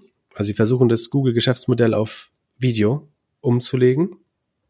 Und wenn du dich genug an dieses Google TV-Interface gewöhnt hast, dann wären Filme oder Medien, die bei allen Anbietern vorhanden sind, natürlich präferiert über YouTube ähm, gespielt werden. ne? Und natürlich wird Google irgendwie entweder die Google Play Videos oder äh, YouTube Red Videos da präferieren, sozusagen, wenn das, ich bin noch nicht sicher, ob Google TV genug Verbreitung finden wird, damit das irgendwann funktioniert, aber ich unterstelle, die Strategie ist ganz sicher, einen horizontalen Meta-Layer über dem Videostreaming-Markt einzuführen, mit einem gewissen Produktmehrwert. Das ist am Anfang diese Watchlist, das kann eine sehr gute Recommendation Engine sein. Ähm, Google lernt auf jeden Fall, was du schaust, also kriegt, bekommt auch wieder Daten dadurch. Das ist natürlich auch nicht ganz unwichtig. Wenn ich jetzt Netflix schaue, sieht Google das erstmal nicht unbedingt. Ähm, wenn ich es über Google TV mache, bekommt Google ähm, die Daten und kennt eigentlich mein, mein Profil.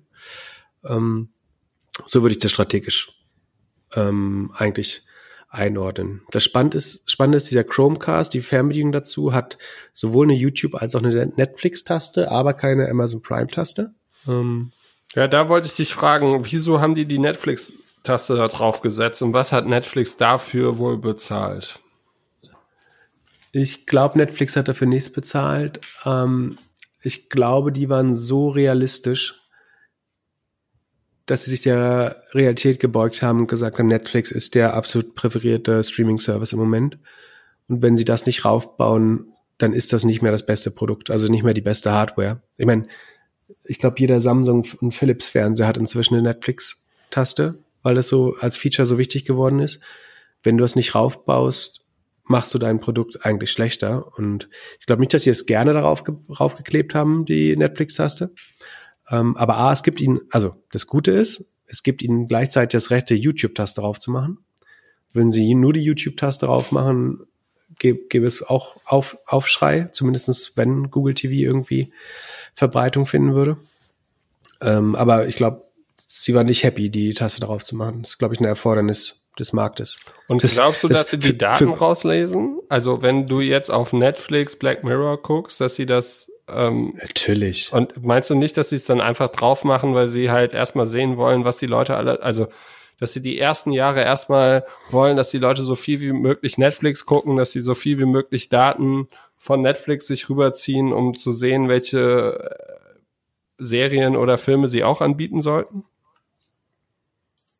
Ja, wie, wie widerspricht sich das? Das verstehe ich auch nicht ganz richtig. Also Na, natürlich. Also, wenn sie jetzt in den nächsten, also ohne Netflix Button würden sie wahrscheinlich, würden die Leute wahrscheinlich entweder umständlicher oder weniger Netflix gucken auf dem Ding. Mhm. Und sie wollen ja wahrscheinlich jetzt erstmal so viel wie möglich Nutzung und Daten sammeln. Genau, sie wollen vor allen Dingen, dass, dass sich das Produkt äh, durchsetzt. Ähm, äh, da, da sieht man ja, wie gut Märkte funktionieren, wenn noch kein Player dominant ist, beziehungsweise ist wenn dann überhaupt Netflix dominant, dass äh, Google dann auf einmal Produkte baut, die sich am Nutzer orientieren, nämlich dass sie die Taste für einen konkurrierenden Service äh, drauf haben, prominent, ähm, weil ansonsten das Produkt zu schlecht wäre. Genau das machen sie im Search-Bereich, wo sie dominant sind, ja nicht, weil es eben nicht nötig ist, wenn es keine Konkurrenz gibt. Ähm, ja, also im Moment, glaube ich, versuchen sie die Nutzung, also die Adaption des Produktes zu erhöhen. Ähm, das heißt, das ähm, so nützlich wie möglich zu machen für den Nutzer. Ähm, da werden ihnen alle äh, Mittel rechts sein, äh, kurzfristig.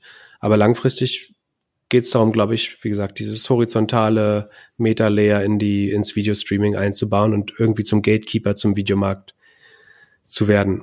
Ähm, was nicht ganz einfach ist, glaube ich. Aber du, Google muss das probieren. Es wäre dumm, also es ist so preisgünstig, das zu probieren. Ne? Da geht jetzt nicht Milliarden in Werbung rein, das Produkt ist nicht super aufwendig. Das wird nicht tausende Entwickler gefressen haben. Das muss man schon probieren, glaube ich. Was mich überrascht hat, war, dass Nest als Marke überlebt. Also du als Google-Konnoisseur weißt das natürlich. Das war, wurde, glaube ich, irgendwie vor zwei Jahren oder so entschieden. Aber ich hatte, hätte jetzt nicht gedacht, dass sie diesen Speaker Nest Audio nennen, äh, statt Google Home und dass sie halt, ja, diese Nest-Marke so pushen. Habe ich tatsächlich noch nicht äh, drüber nachgedacht. Ähm, wahrscheinlich ist es so, dass Google für im In-Haushalt-Geräte eventuell die schlechtere Marke ist. Also dass Leute sich wohler damit fühlen, ein Nest-Gerät zu Hause zu haben, als ein Gerät, wo Google draufsteht ähm, und der Assistent dich schon anlächelt die ganze Zeit. Das wäre eigentlich die einzig logische äh, Schlussfolgerung, die ich daraus ziehen würde, dass das weiterhin Nest heißt, weil eigentlich ist das ja eher verwirrend äh, für, für die Nutzer. Aber ich kann mir gut vorstellen, dass sozusagen die, die Compliance oder die Akzeptanz äh, aus Sicht der Nutzer besser ist, ein Nest-Produkt zu Hause zu haben als ein Google-Produkt. Ja, Nest ist auch eine spannende Geschichte. Die bauen jetzt, ähm, ist ganz spannend, die haben so Smart Speaker gebaut mit angeblich extrem guten Raumklang. Äh, das kann ich logischerweise nicht nachvollziehen oder ähm, testen.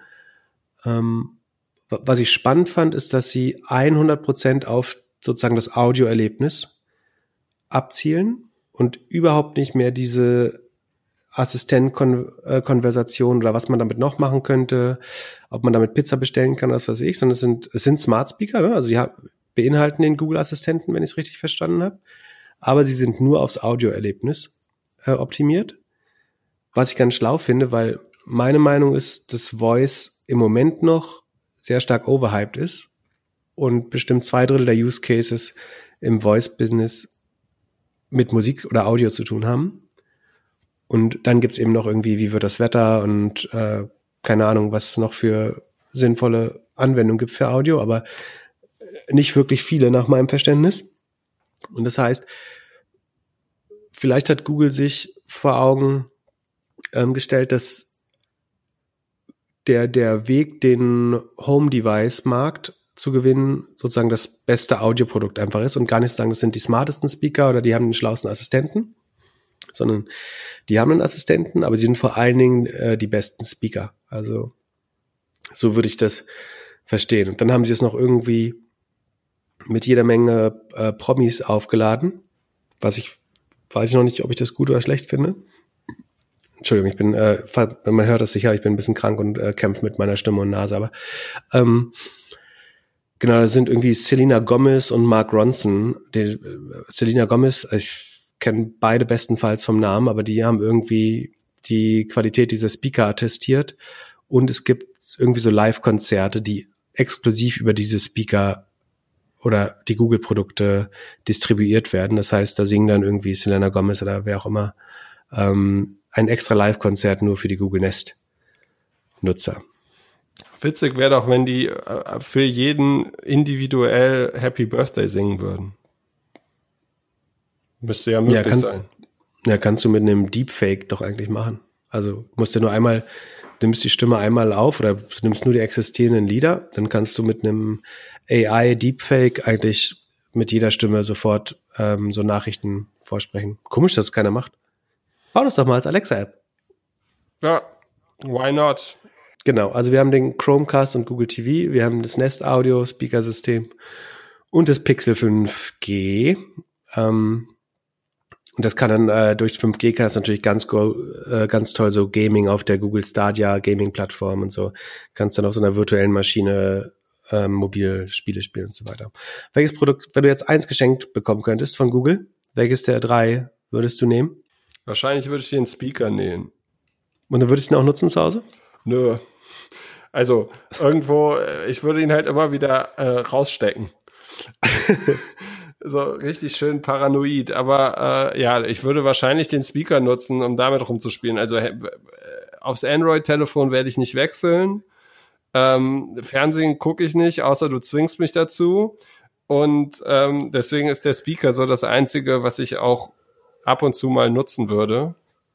Apropos zum Fernsehen zwingen, äh, wie, wie hast du jetzt Black Mirror geschaut eigentlich? Ja, zusammengefasst, äh, du hast mir meinen Freitag im wahrsten Sinne des Wortes versaut mit Folge 1 ähm, und Folge 2 habe ich äh, die Zukunft von, von Peloton gesehen. Ähm, also ja, war interessant so, aber ich hätte jetzt lieber ein Buch gelesen. Guckst, guckst du nicht weiter? Du bist auch schwer, dich für irgendwas zu interessieren.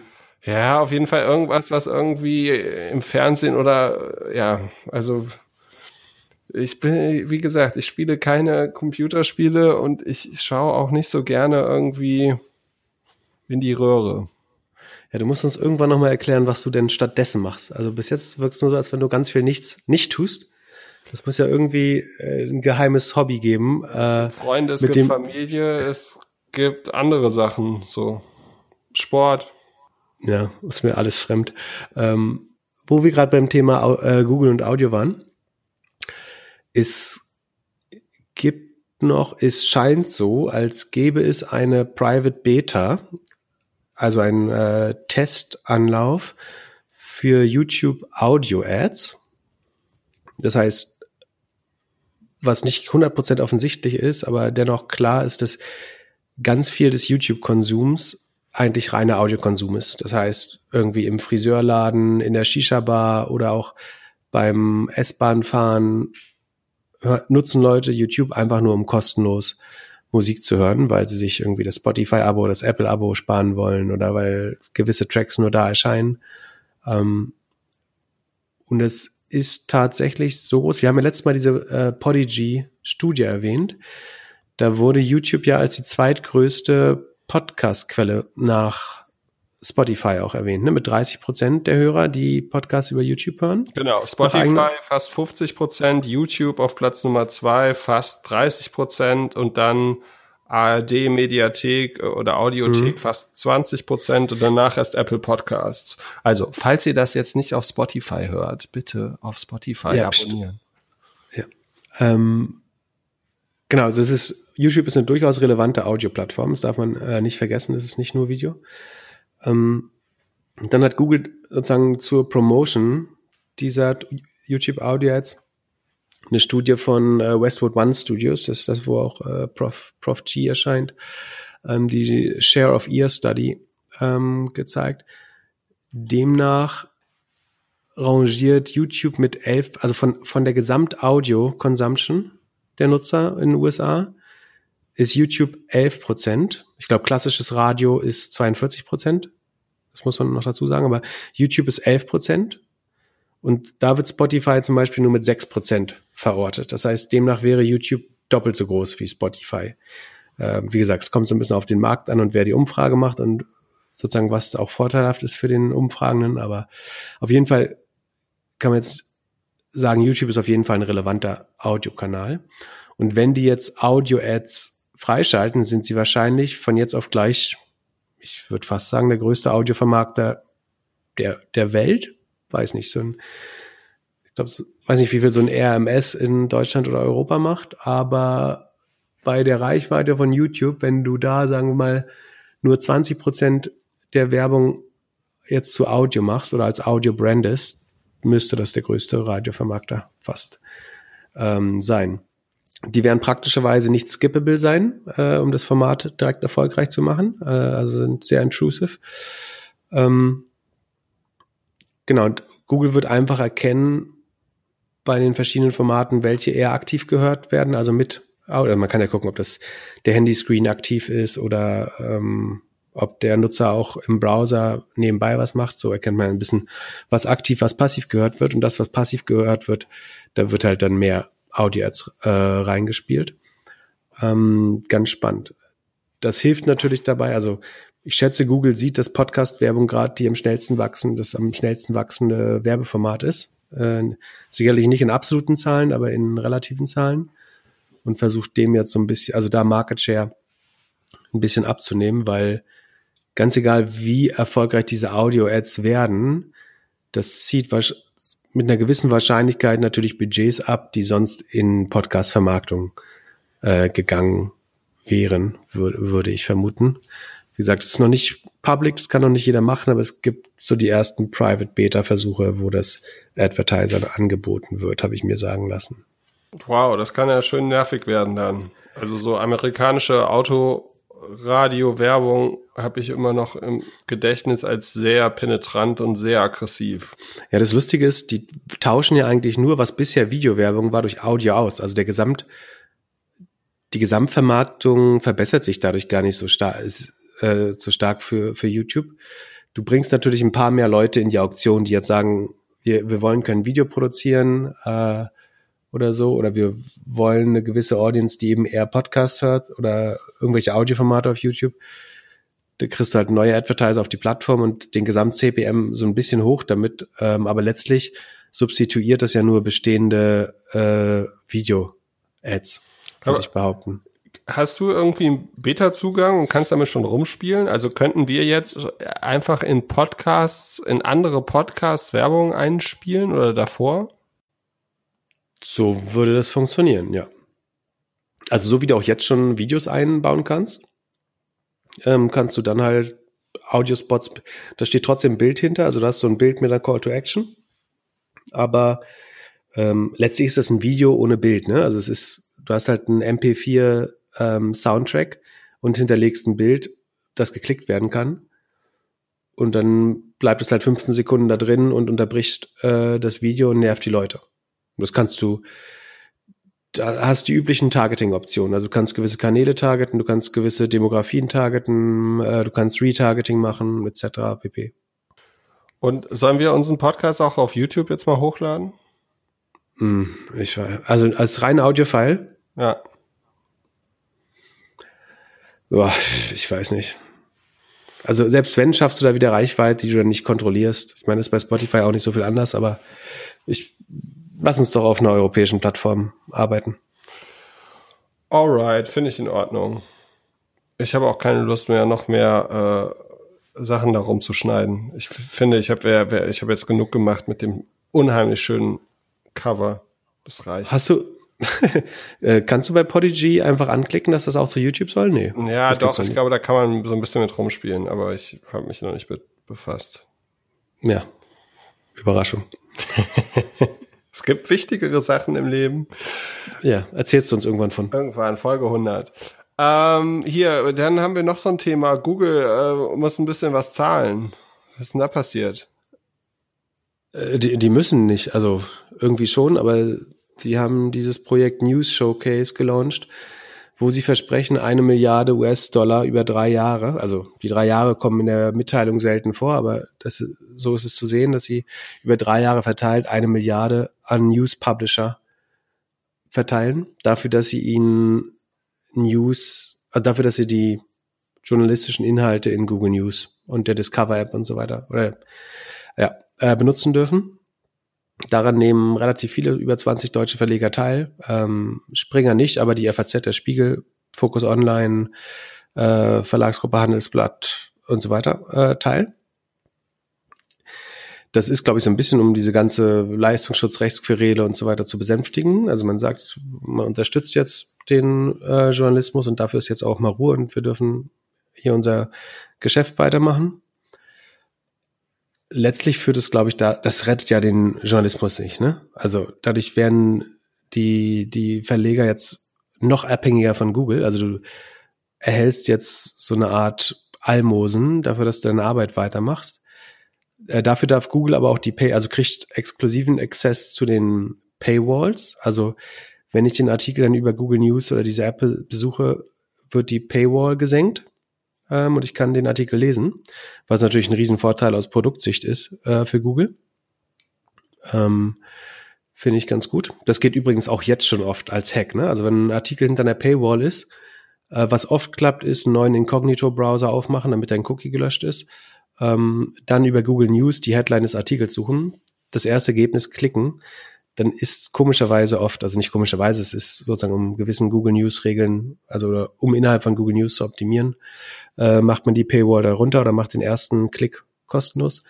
Ähm, genau, also man kann auch jetzt schon auf Paywalls über Google News umgehen und dann wird das quasi zum Geschäftsmodell, dass Google sagt, wir geben, wir verteilen über alle Publisher, das ist im Moment in Deutschland und Brasilien so ähm, 330 Millionen, also irgendwie eine Million am Tag rund.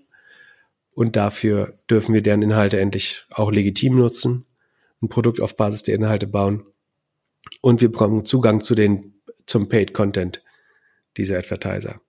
Was natürlich insofern strategisch furchtbar dumm ist, dass, dass die, insbesondere die Verleger mit Paywalls ihren Nutzern jetzt beibringen, über die Google News App zu geben, zu gehen, weil sie damit die Paywall umgehen können.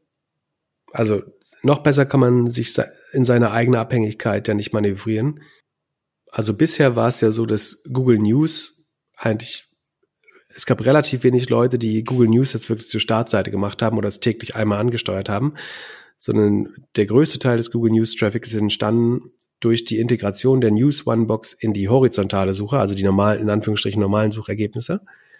Ähm, während jetzt Google zusammen mit den Verlegern eigentlich ein Modell schafft, wo es für Konsumenten ein Incentive gibt, die Google News App zu suchen.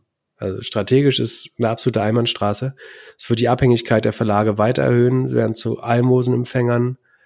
Ähm, ich glaube nicht, dass das ein kommerzielles Modell ist. Google kauft sich von viel Regulierungs- und Antitrust-Druck äh, im, im Bereich News Publishing frei damit. Ähm, guter Move von Google, relativ preis. Also gerade, die haben jetzt die Dekade der Regulierung vor sich und ein so ein Schauplatz da mal kostengünstig äh, das, das Feuer zu löschen, ist, glaube ich, ein ganz schlauer Move. Plus, dass strategisch, glaube ich, immer noch vorteilhaft für Google ist, das genauso zu machen.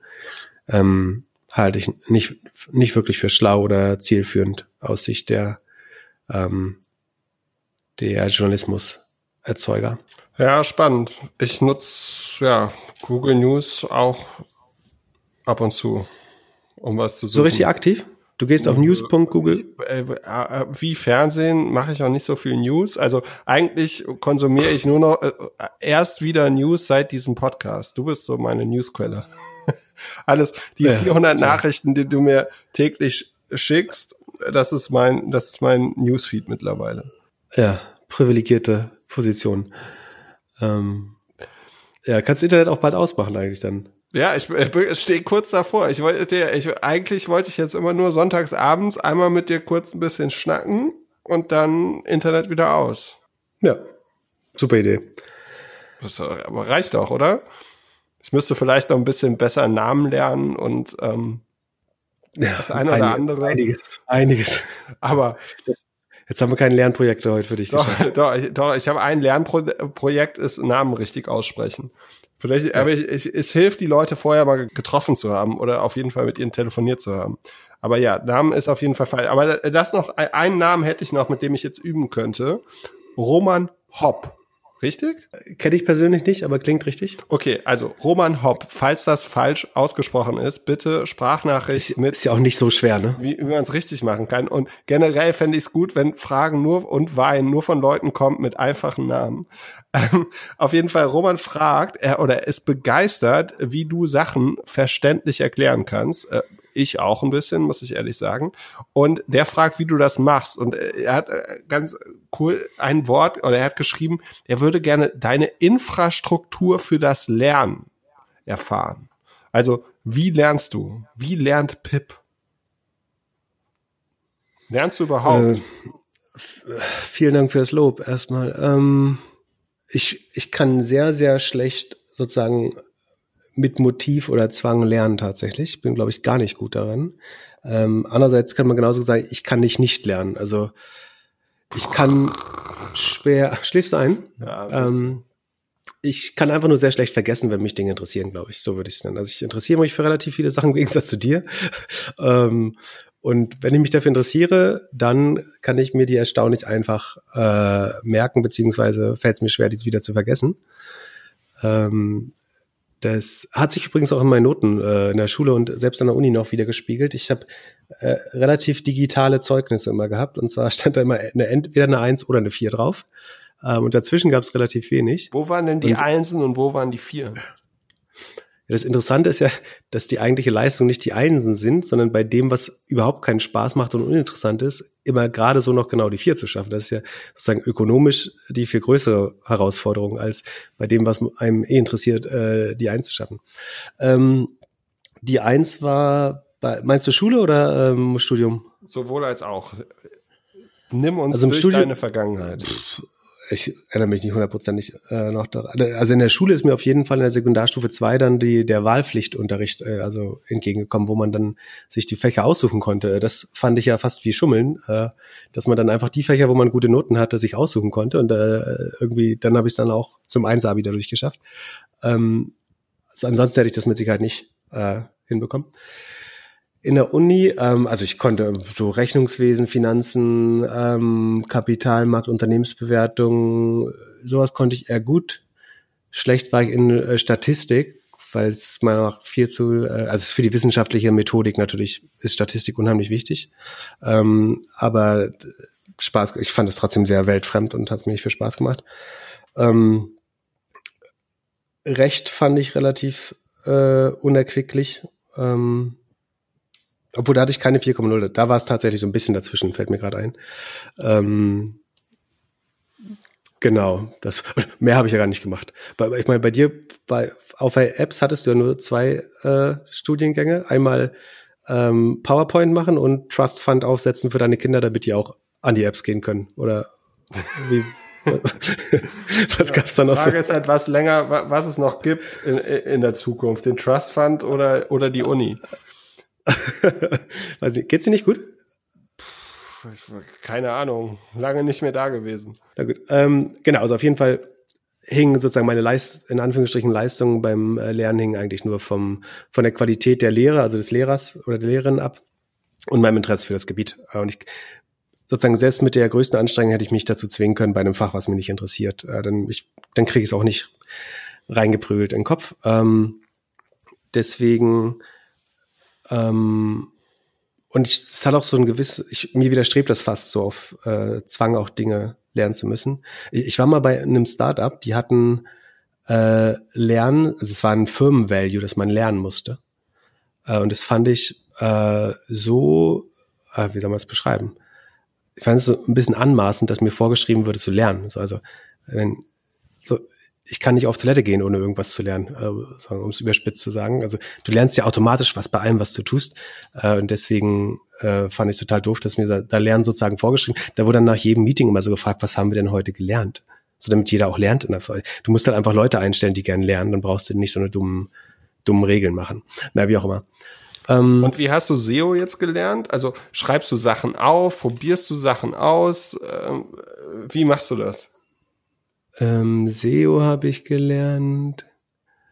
Ähm, das muss in meinem ersten Jahr bei Idealo gewesen sein. Also da habe ich irgendwie noch in so einer ähm, Gruntwork-Station gearbeitet und Produktdaten gepflegt, also sozusagen den das Kerninformationsmanagement Asset von ähm, von Idealo mitgepflegt und dann kam äh, Martin Sinner, der Gründer und damalige CEO, äh, zu mir und meinte, du Philipp, dieses SEO ist für uns unheimlich wichtig. Äh, kannst du dich bitte mal mit Link-Popularität, äh, er hat bestimmt nicht bitte gesagt, aber hat gesagt, kannst du dich mal mit äh, Link-Popularität äh, beschäftigen? Und dann habe ich angefangen, ich hab, also habe ich verständnisvoll genickt, äh, Klarchef äh, gesagt. Und dann habe ich angefangen zu googeln, was das denn wieder ist. Also dieses SEO und äh, Link-Popularität. Und dann bin ich gefühlt so ein halbes Jahr in einem, oder weiß nicht, kann ich zeitlich schlecht einschätzen, aber irgendwie längere Zeit in einem Rabbit Hole verschwunden und habe versucht, das zu begreifen und habe irgendwie bei Wikipedia angefangen und dann kommt man relativ schnell auf irgendwelche einschlägigen Foren, dann wird dir das irgendwann in Deutschland zu doof, dann gehst du in die US-Foren, dann merkst du, dass es da viele, also entweder inkonsistente oder gegensätzliche Meinungen gibt. Dann habe ich versucht, das irgendwie selber zu verproben, indem ich eigene Projekte gemacht habe um das irgendwie zu vertesten, was irgendwie auch meine Meinung dazu wäre oder was eine der anderen beiden äh, zu falsifizieren oder zu verifizieren. Ähm, und so habe ich das nach und nach so ein bisschen, und ich glaube, das sind auch, also on the job, glaube ich, lernt sich am einfachsten, wenn du irgendwas selber ausführst, selber machst, selber Probleme lösen musst.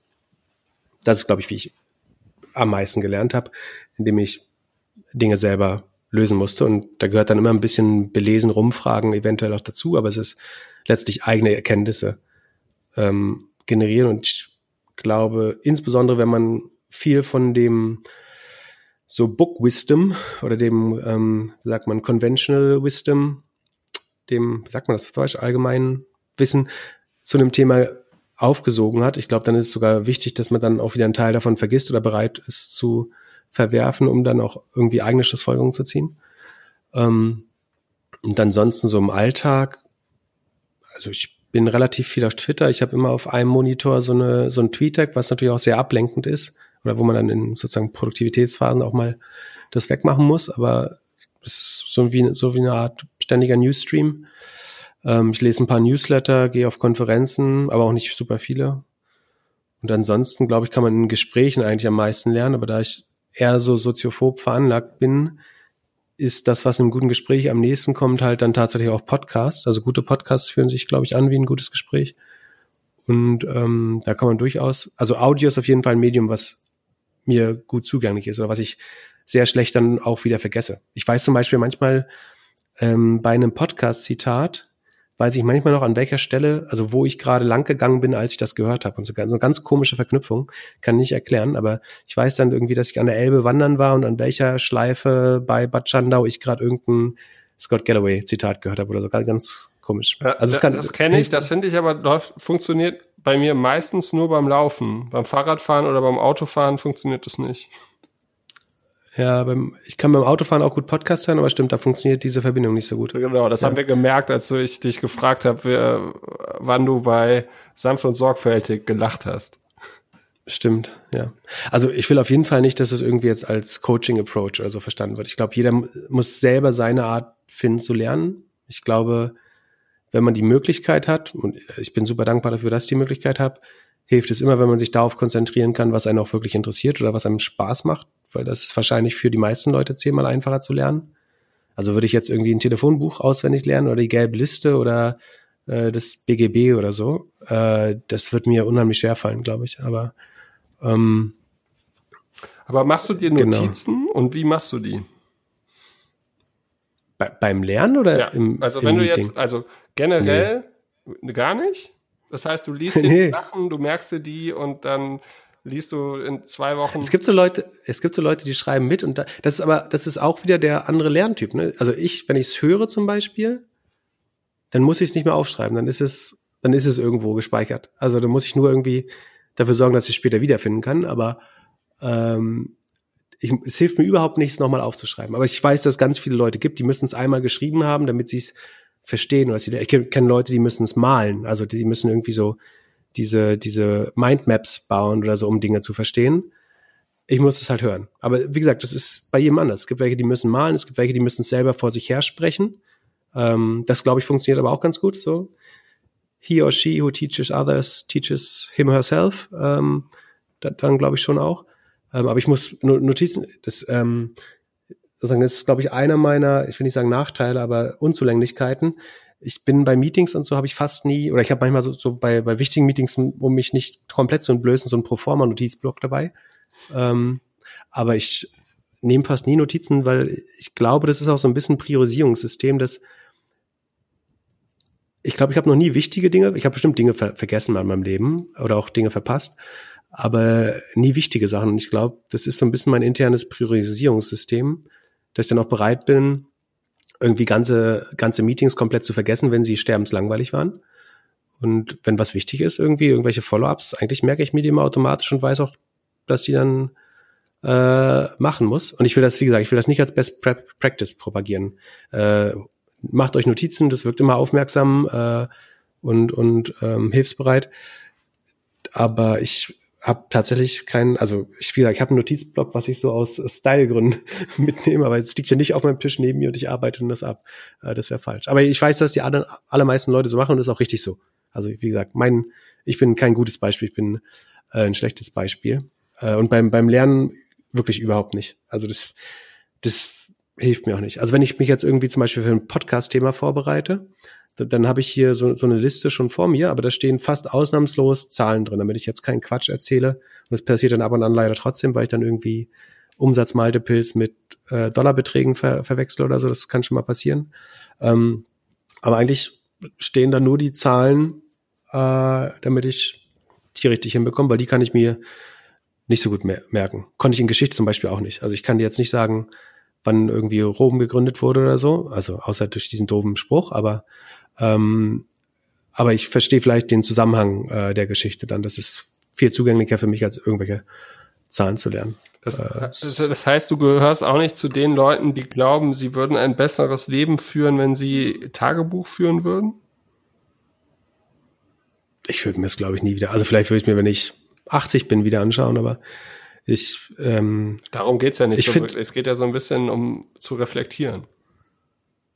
Ich finde so ein Dankbar, also ich mache auch das nicht, aber ich finde, aber das gebe ich anderen Leuten immer, die mir auf den Sack gehen als Advice, also ein Dankbarkeitstagebuch äh, finde find ich gut, dass man, wenn man so ein negatives Weltbild entwickelt oder unzufrieden ist, finde ich es immer gut, dass man sich äh, abends nochmal sagt, äh, wie glücklich man eigentlich ist. Das halte ich für eine relativ schlaue Sache, obwohl ich selber natürlich nicht mache. Aber das ist ja die Aufgabe des Beraters, Dinge, die er selber nicht macht, äh, anderen zu vermitteln. Ähm, ja. Ansonsten, ich, ich arbeite mich schon gern so in, in, in also es gibt, ich würde es vertikales Lernen nennen, also dass ich so ein Thema versuche zu verstehen, indem ich dann irgendwie mal zwei, drei Stunden Artikel dazu lese, tatsächlich. Dann kommst du ja in so ein Rabbit Hole, ne? Und das Problem dabei ist immer, dass du aber, also früher als zum Beispiel SEO gelernt habe bei Idealo, oder zu der Zeit bei Idealo. Ähm, da habe ich dann irgendwann 200 Tabs im Browser aufgemacht, weil du kommst in so ein Rabbit Hole und mit jedem Stück Wissen, das du erwirbst, lernst du zehn Dinge, die du noch nicht weißt, die du dann als nächstes lernen musst. Und das geht so fast unendlich weiter und du, das ist so ein bisschen befriedigend, aber frustrierend zugleich, dass du vor allen Dingen lernst, was du nicht lernst, wenn du vertikal lernst, also in die Tiefe. Ähm, deswegen ist das nett und da bleibt auch was von hängen, aber das ist auch ein bisschen frustrierend. Äh, was ich tatsächlich spannend finde oder so was der ja irgendwie ähm, ja intellektuelle Sex des Alters ist, ist, wenn du dann irgendwie zwischen zwei Gebieten so Zusammenhänge feststellst und das Gefühl hast, du verstehst die Welt ein bisschen besser, weil du zwei Dinge miteinander verbindest, die sozusagen nicht in einem vertikalen Kanal sind. Äh, das finde ich dann tatsächlich interessant, was so ein bisschen in die Richtung Philosophieren geht, dass du irgendwas aus der Politik mit der Wirtschaft oder der Volkswirtschaft oder der, was weiß ich, äh, verbindest, dann äh, freue ich mich immer sehr, weil ich denke, ich habe die verstehe die Welt jetzt ein äh, bisschen besser. Aber auch das sind ja nur ganz kleine Bits, äh, die man sich dann dann immer erschließt.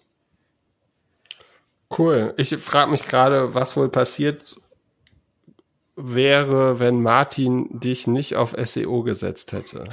Du wirst nicht glauben, das habe ich mich sehr oft auch gefragt. Ich bin dir auch unendlich dankbar dafür, weil es sozusagen den, den Rest meines Lebens vergleichsweise einfach gemacht hat, weil äh, sich das größtenteils angefühlt hat wie Computerspielen. Ähm, und mir ist vollkommen klar, dass da viele auch persönliche Schicksal dran hängen und man muss sich mal bewusst machen, dass äh, sozusagen man ja mit und für Leute arbeitet und die sich auf einen verlassen. Aber letztlich sozusagen bin ich gesegnet und dankbar dafür, dass die Arbeit sich größtenteils wie ein Computerspiel angeht. Es war natürlich nicht immer einfach, aber ähm, ja, doch für Ideale war es schon einfach. Ihr habt von Springer den ganzen Link Juice bekommen und musstet eigentlich nichts machen. Ja, mach du, ja, mach du mal, du mal eine Firma, deren Hauptkonkurrent Google ist und der die, die den größten Marketingkanal über dir besitzt. Ähm, genau, was wollte ich sagen? Äh, also ich glaube, es ist ein großer Segen, das einen Job zu haben, wo du, den du nicht hast, wenn du morgens aufstehst. Ähm, und das war eigentlich so Ding, weil, ja, mein ganzes Leben so. Von daher bin ich da schon sehr, sehr dankbar drüber. Und ich will mir gar nicht vorstellen. Das denke, äh, weil wir, da, jetzt schließen wir mal den Bogen zum, zum ersten Kommentar des Tages über den Tag der Einheit. Ich frage mich auch oft, was mir aus mir in der DDR geworden wäre. Ich glaube, nichts Gutes auf jeden Fall. Ähm, von daher, ähm, und jetzt haben wir das Dankbarkeitstagebuch mit dem Tag der Einheit und dem Lernen und Ideale zusammengebracht. Ich würde sagen, wir sind einem Abschluss nah. Ähm, ja, ich bin dankbar, dass wir diesen Podcast auch zum vierten, 14. Mal überstanden haben. Ich bin dankbar, dass du, lieber Hörer, bis jetzt noch zugehört hast. Und ähm, ja, wir hören uns nächste Woche, würde ich mal sagen. Es war mir ein Fest. Äh, bis zur nächsten Woche mit der 15. Folge dann. Jo, gute Woche. Tschö.